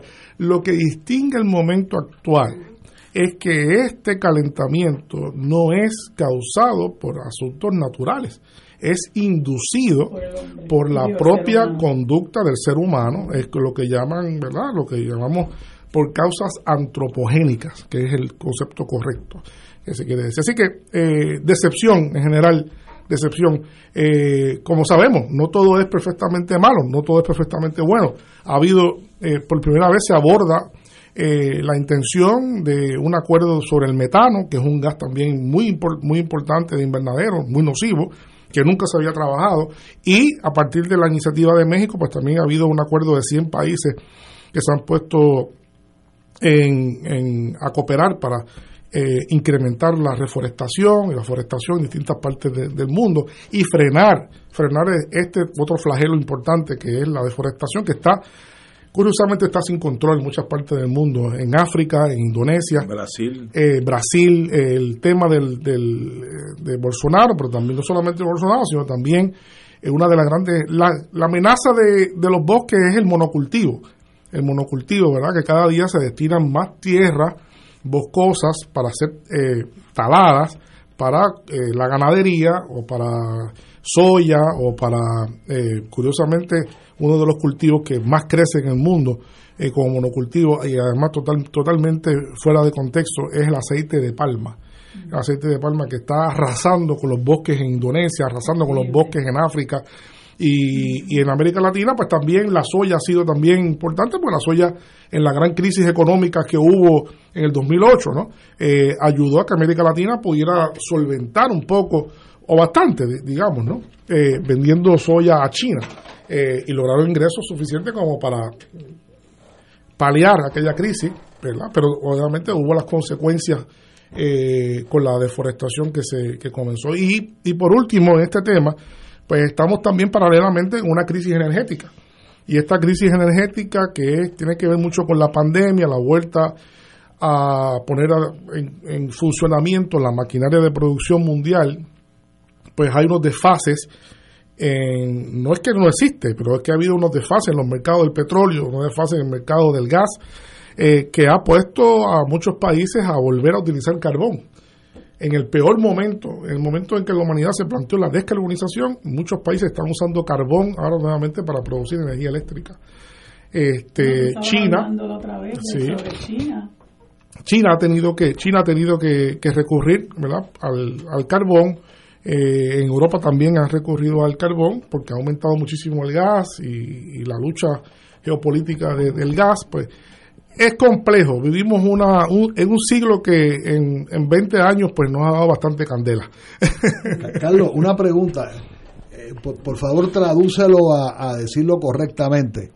Pero te pregunto, yo, yo te escuché a ti o a algún otro colega científico en la última semana en la radio decir que si aumenta el, el, el cambio, si aumenta el, la temperatura eh, 1.5, eh, ¿es 1.5 centígrado o Fahrenheit? Centígrado. Ok, Centígrado. entonces eso directamente afectaba el volumen de los océanos y, e indirecta, y directamente afectaba el achicamiento o abolición de territorios insulares. Sí, así mismo. Acabo de leer que el microestado político del Pacífico, Kiribati, eh, acaba, acaban de cerrar el país.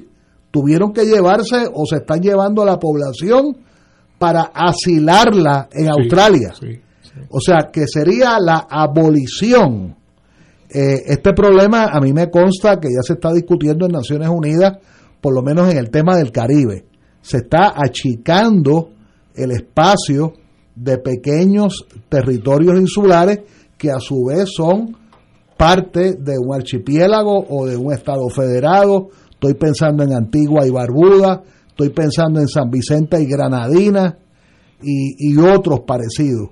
Pero esa relación entre que suba el, la calefacción, El nivel medio del mar. el, eh, eh, por eso sube la calefacción, eh, se derriten lo- los glaciares, La temperatura.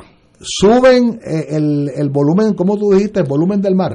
Eh, El nivel medio del mar. el nivel medio del mar aumenta. y se eliminan islas Bueno, claro. y Eh, poblaciones. Sí, sí. el- los cascos polares, ¿verdad? A la temperatura antes de la industrialización, pues tenía una gran cantidad de hielo, que eso es agua, en estado sólido, ¿no?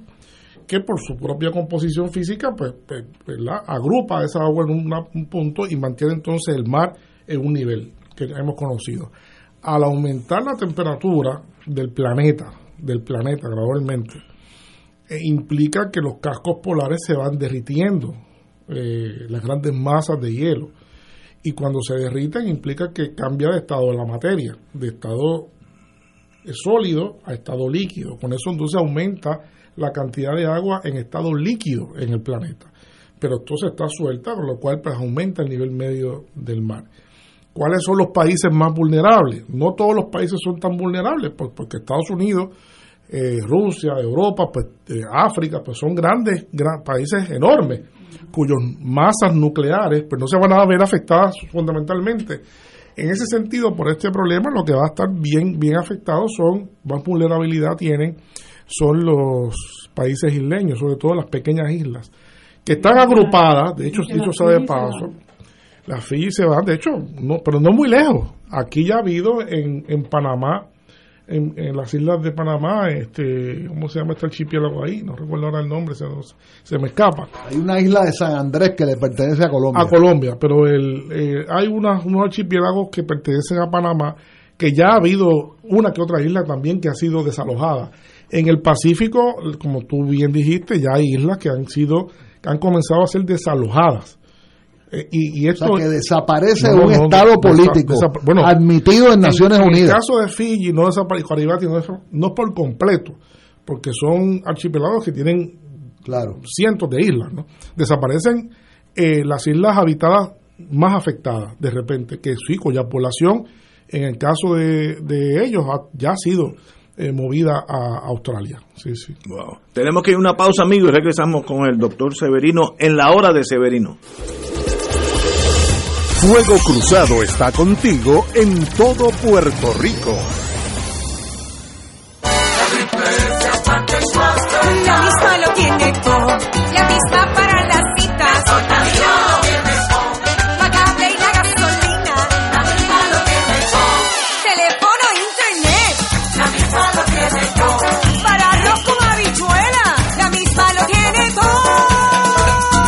beneficios varían por cubiertas. Ciertas condiciones de salud para ser elegible. Triple S Advantage es una organización de cuidado coordinado con un contrato con Medicare. La afiliación a Triple S Advantage depende de la renovación de contrato. Porque en Radio Paz 810 AM siempre estamos contigo y los tuyos, te invitamos a que te unas a la jornada de acompañamiento y oración el miércoles 24 de noviembre en acción de gracias por las bendiciones recibidas durante el año. Nuestros voluntarios, misioneros y misioneras orarán por 13 horas de manera ininterrumpidas, dando gracias por las bendiciones recibidas por nuestra radioaudiencia. Las intenciones serán expuestas en la capilla de nuestra estación. Finalizaremos a las 7 y 30 de la noche con la celebración eucarística, auspiciados por los misioneros de Radio Paz 810 AM. 2.6 millones de autos en Puerto Rico. Algunos de ellos con desperfectos. Autocontrol. Tu carro. Tu mundo. Tu mundo. Tu mundo. Ahora, de 12 del mediodía a 3 de la tarde. Por Radio Paz 810 AM y Radio Paz 810.com. Ser rotario es dar de sí, con amplitud, sin anhelo de recompensa del cielo, antes de pensar en sí. Mensaje del Club Rotario de Río Piedras. Fuego Cruzado, el programa de más credibilidad en la radio puertorriqueña, es ahora la tribuna abierta de análisis noticioso, con diversas perspectivas que exploran el trasfondo de lo que acontece a diario y cómo nos afecta. Escucha Ignacio Rivera y sus panelistas invitados de lunes a viernes en Fuego Cruzado en transmisión diferida a las 10 de la noche por Oro 92.5 FM.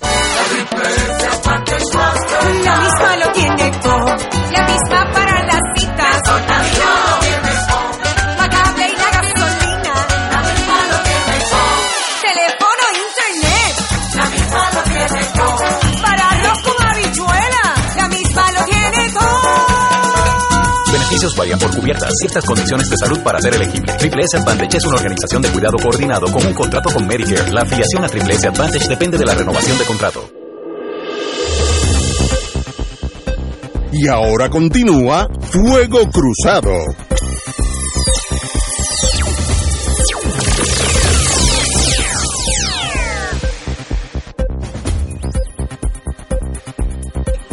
Bueno, compañeros y compañeras, eh, estamos hablando del carbón y, y yo digo, si yo fuera el presidente de Alemania, Alemania tiene carbón para regar por el mundo, pero no tiene petróleo. Entonces, la tendencia es tratar de hacer lo mejor posible con lo que tú tienes, que es tuyo, y no importar petróleo de Arabia. Así que hay una eh, hay un choque de intereses. Ese es el problema. Eh, eh, Exactamente. que yo- China, por ejemplo, flota en carbón. Exacto. China tiene carbón que, que ni contándolo se, se- se acaba. Ent- Entonces, le sale gratis. No le, Le sale gratis, barato. exactamente. Entonces, para China es muy costoso eh, incrementar los costos de producción usando otros otros elementos para... para Y en Estados Unidos, Vi- Virginia del Oeste, West Virginia, Sí, Pensilvania. El ese Manchin. Manchin, es del carbón. Sí, sí, sí. sí. Este, El carbón. Y uno se pregunta cómo es posible que en el medio de todo esto eh, en Puerto Rico haya una planta de carbón, pues tiene que ver con el, con el, con el lobby ¿verdad? que se ha generado con el carbón, que es poderoso. También aquí ha habido varias plantas de carbón que se han hecho recientemente en Dominicana, que es un contrasentido. Pero uno ve que hay dinero involucrado en esto, hay mucho dinero, hay, hay, hay, hay- hay negociadores, ¿verdad? operadores, eh, que son los responsables de que los países tomen estas decisiones. ¿no? Este, de- igual también como había en un momento dado con el gas natural en Puerto Rico, con el gas licuado, que hubo una intención aquella cuando Sí, estaba eh, Fortuño. Eso, todo eso lo que hay detrás es El la, pro- la producción, el lobbying y la gran producción de gas, na- el excedente que De- tiene Estados, Estados Unidos, Unidos, sí. de gas natural. Y nosotros somos el zafacón. Y nosotros somos el zafacón, ¿verdad? En una medida, pero, no solo, pero nosotros somos un pequeño, una pequeña parte. Un zafaconcito. Un zafaconcito. un zafaconcito. Porque el gran, el gran zafacón que, que pretenden eh, utilizar es Europa. La controversia con ahora mismo en Europa es esa, es que Estados Unidos pues quiere vender, quiere que Europa le garantice la compra del excedente de gas natural vía propano, ¿no? que, que hay que hay que hay que licuarlo y llevarlo en barco. Eso lo hace más costoso que el, que el gas que, que produce Rusia, que lo lleva ahora por, por, Por por plano. gasoducto, que es mucho más barato, es gas natural sin licuar. O sea, por lo tanto es más barato porque no hay que licuarlo, ¿no? Y se lleva directamente ahí. Así que es una lucha geopolítica grande que hay con la energía también, como parte de este asunto del, del- del calentamiento Carlos, ahora recuerdo lo que te escuché en la última semana. Vamos a ver si... Y tiene que ver mucho con este tema. Yo creo que está en la lista que... Tiene que, ver, tú hablabas de cómo la población mundial había pasado a ser una población urbana, mayoritaria, mayoritariamente urbana. ¿Tú puedes hacer un, un recap de lo que explicaste hace tres o cuatro días? Sí, sí, sí, sí. Pues no, la urbanización como fenómeno que también está muy asociada con la... es tu doctorado. Es mi doctorado, sí, sí. A la, industria, a la, a la industrialización y a la modernización. Eh, comenzó como proceso en el 1800 más o menos y durante el siglo XIX se fue consolidando en los países eh, Reino Unido, Estados Unidos, Europa, pero a partir del siglo XX, sobre todo en la segunda mitad del siglo XX, pues ha sido un fenómeno global. ¿no? la humanidad camina hacia la urbanización, eso sin duda alguna. Cada vez hay más personas que viven en grandes ciudades y especialmente en ciudades eh, gigantescas, ciudades millonarias de, de, ya sea de 5, 10, 15, 20 millones de, personas. Ese es el futuro de la humanidad y eso trae también grandes retos. eso es lo que se llama la urbanización eh, de la población mundial. Eso vamos, sí, sí. Eh, Nicaragua, una, elección, hubo una elección el domingo. En Nicaragua hay dos bandos, eh, internacionalmente hablando. Uno que están del lado de Nicaragua, del gobierno electo, y otros que me da la impresión que Estados Unidos pudiera tener alguno que otro interés. Porque los países que han criticado la elección de Nicaragua son los países que usualmente están del lado de Estados Unidos. O sea, ya, ya veo, el, se han hecho los, los equipos, como en baloncesto, unos colorados y otros azules. Pues los azules todos se unen y dicen, que es un desastre de la democracia, que Nicaragua es una dictadura, comunistoide, socialista, que está con Cuba y todo el, discurso de, lo, de la Guerra Fría. ¿Cómo tú lo ves en Nicaragua? Bueno, aquí hace un tiempo alguien ya, alguien pidió que era obvio, ¿verdad? Ya hace hace más de un año todas las encuestas daban como ganadora al Frente Sandinista. Eso, eso, Era, eso era eh, obvio. Hay que decir que la derecha la derecha ha fracasado consistentemente en Nicaragua en poder consolidar un proyecto ¿verdad? De, país de derecha para poder rescatar el, nuevamente el poder político. Eh, y en ese sentido, pues, eh, pues llegaron también desbandados a este proceso eh, son, siete partidos además del Frente ah, pues, Sandinista. además del Frente Sandinista, exacto, exacto. Eh, pero hay que decir algo, eso que tú decías, Ignacio, es muy importante con, respecto a, Nicaragua, ¿verdad? Eh, Como que está en, el medio de dos polos. Es obvio, es obvio que, cuando pasa eso, cuando un grupo te dice que este es bueno y otro grupo te dice que es malo, pues algo está pasando allí de, de apetito de apetito imperial, obviamente. Ahí hay una lucha geopolítica claramente definida. Eh, ¿Qué ha pasado allí? A, eh, ¿verdad? Lo que yo he podido observar, eh, muy sencillamente. Daniel Ortega llega nuevamente al poder en el año 2007.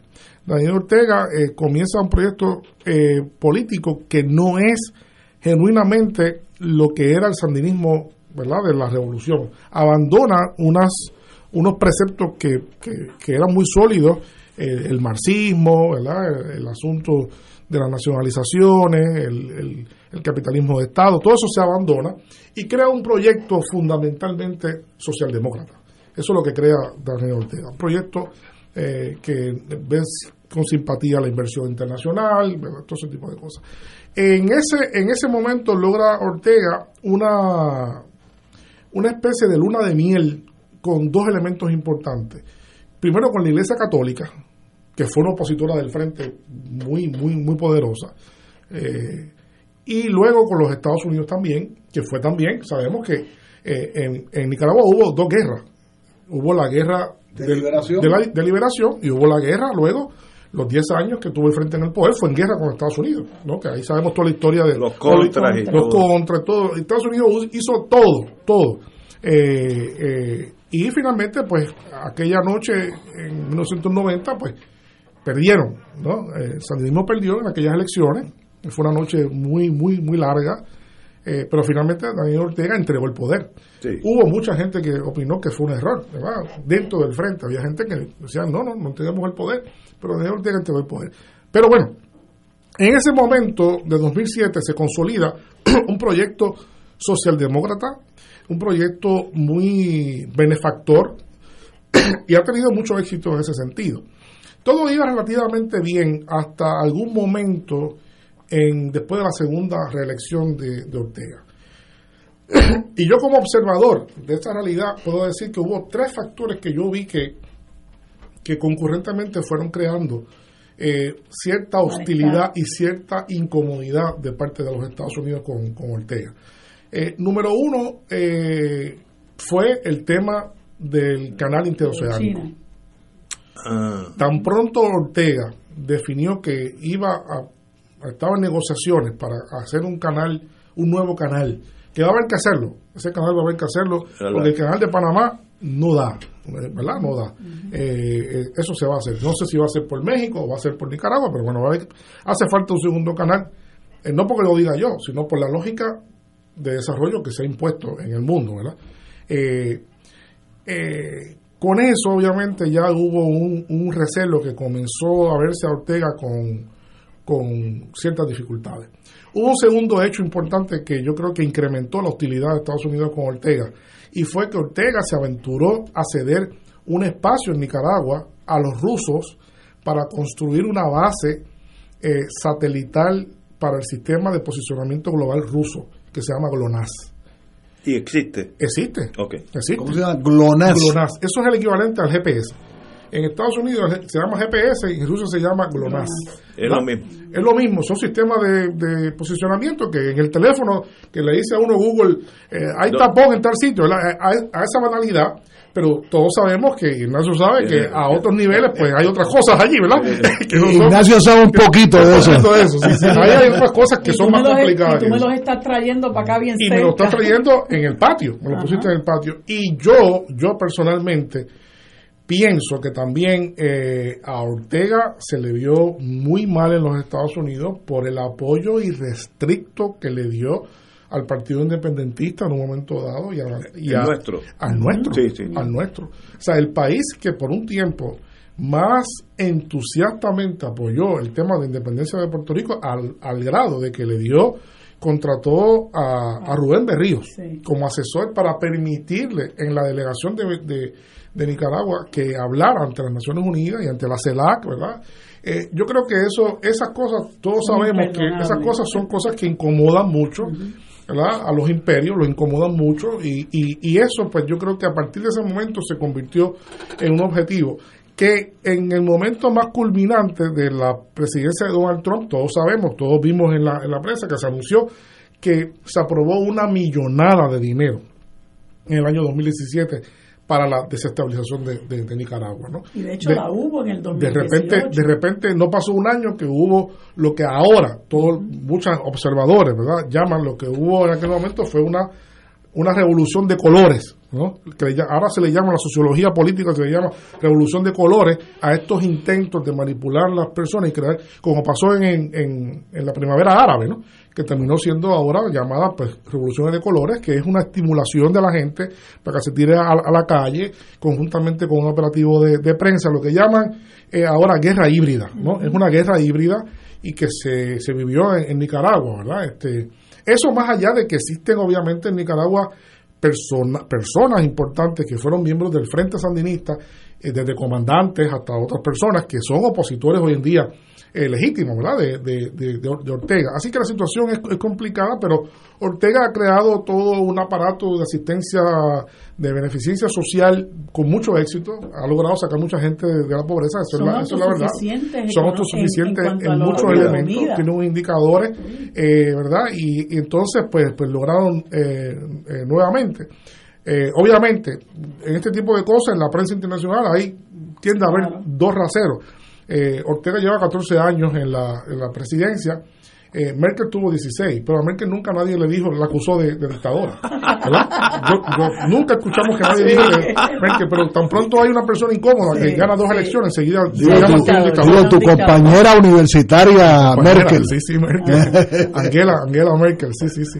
Eh. Estas son cosas típicas de, del- eh, que ahora pues, vuelve, eh, son remanentes, digamos, de, de lo que fue De la Guerra Fría. de la Guerra Fría. Todavía estamos- Sí, son, No, y si te pones, son a ver, remanentes de la si Guerra te Fría. pones a ver esa, esa noticia que se destaca eh, consecuentemente en varios eh, periódicos antes y después de las elecciones, tú chequeas quiénes son los países que, Sí, sí. que están en contra de Nicaragua. sí, sí. Uno lo sabe Entonces, te ponte tú, de 200 países que hay en el mundo, hay 10 en esa noticia que, que dicen que, que las elecciones no son libres, que, ni- que, que, Ah, el frente se robó las elecciones. Óyeme, Pero se decían eso antes de las elecciones ya. Ah, sí, claro. Sí, sí, sí. sí. Ya estaba robada antes. Estaba robada antes y ya lo consumaron.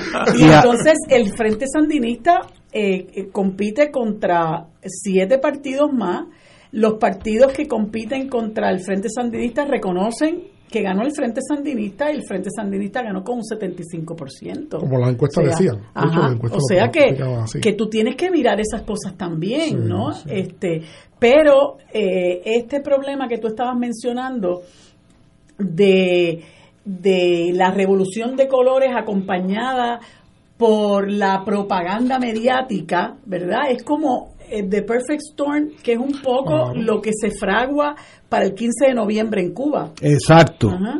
O sea, Bueno, eh, todo esto que se ha, de- eh, se ha- se ha dicho, ¿Qué pasa, qué pasa aquí en Cuba están eh, en Estados Unidos está planificando y financiando un mambo como el que Carlos narraba ahora en Cuba el Una- 15 de Una noviembre. protesta general. Bueno, más, más que una protesta, pero los cubanos no se chupan el dedo.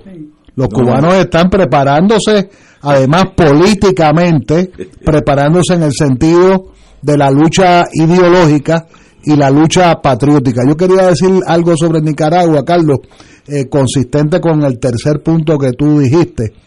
Eh, como independentista, lo que le tenemos es agradecimiento al gobierno sandinista. Primero hubo puertorriqueños que cooperaron y contribuyeron a esa revolución que culminó en el, el 19 de julio de 1979, lo, lo dije de memoria. Eh, segundo, han sido aliados insobornables.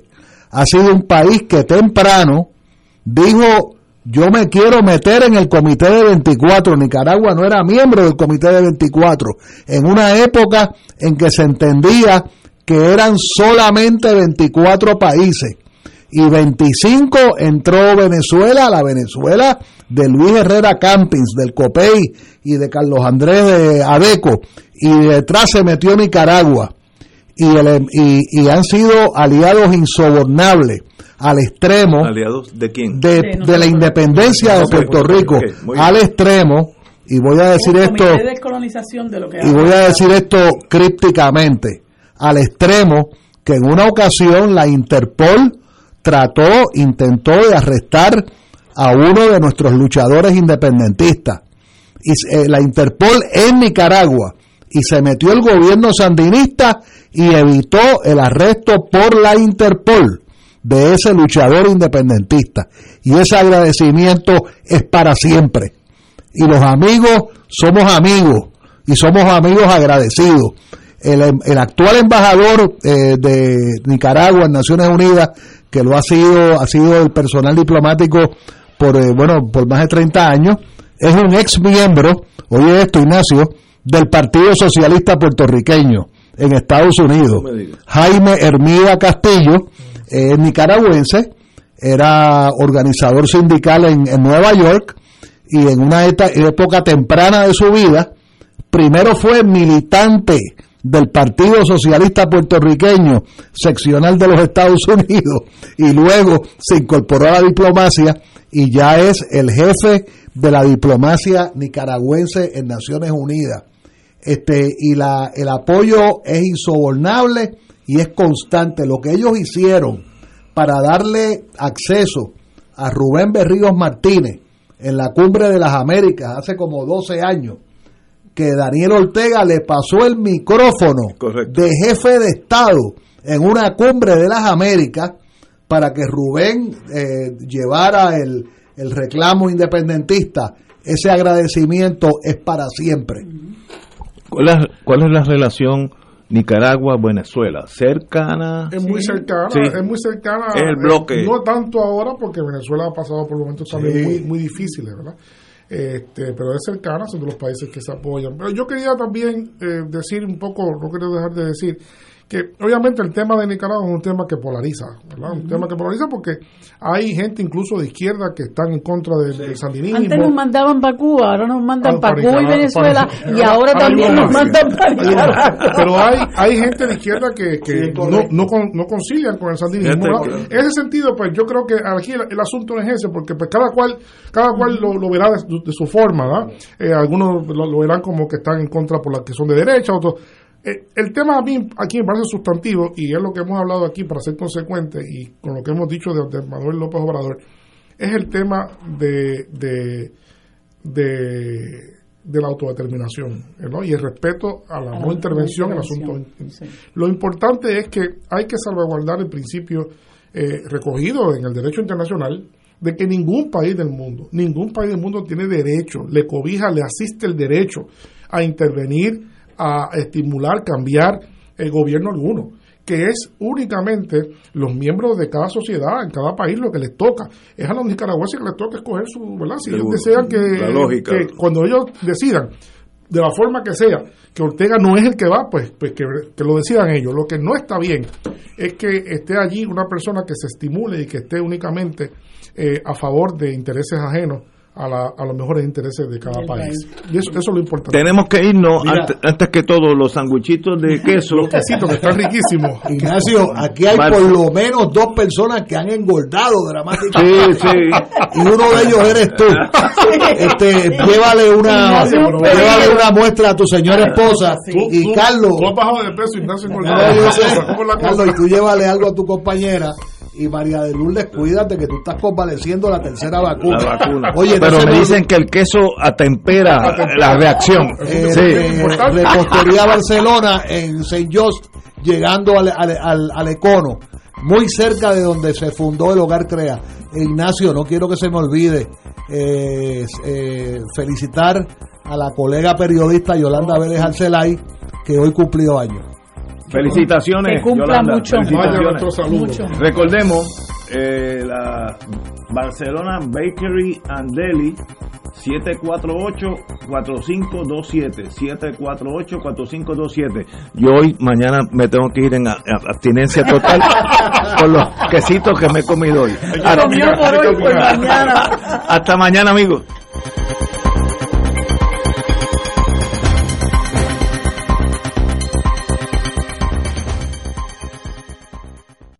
Esta emisora y sus anunciantes no se solidarizan necesariamente con las expresiones vertidas en el programa que acaban de escuchar.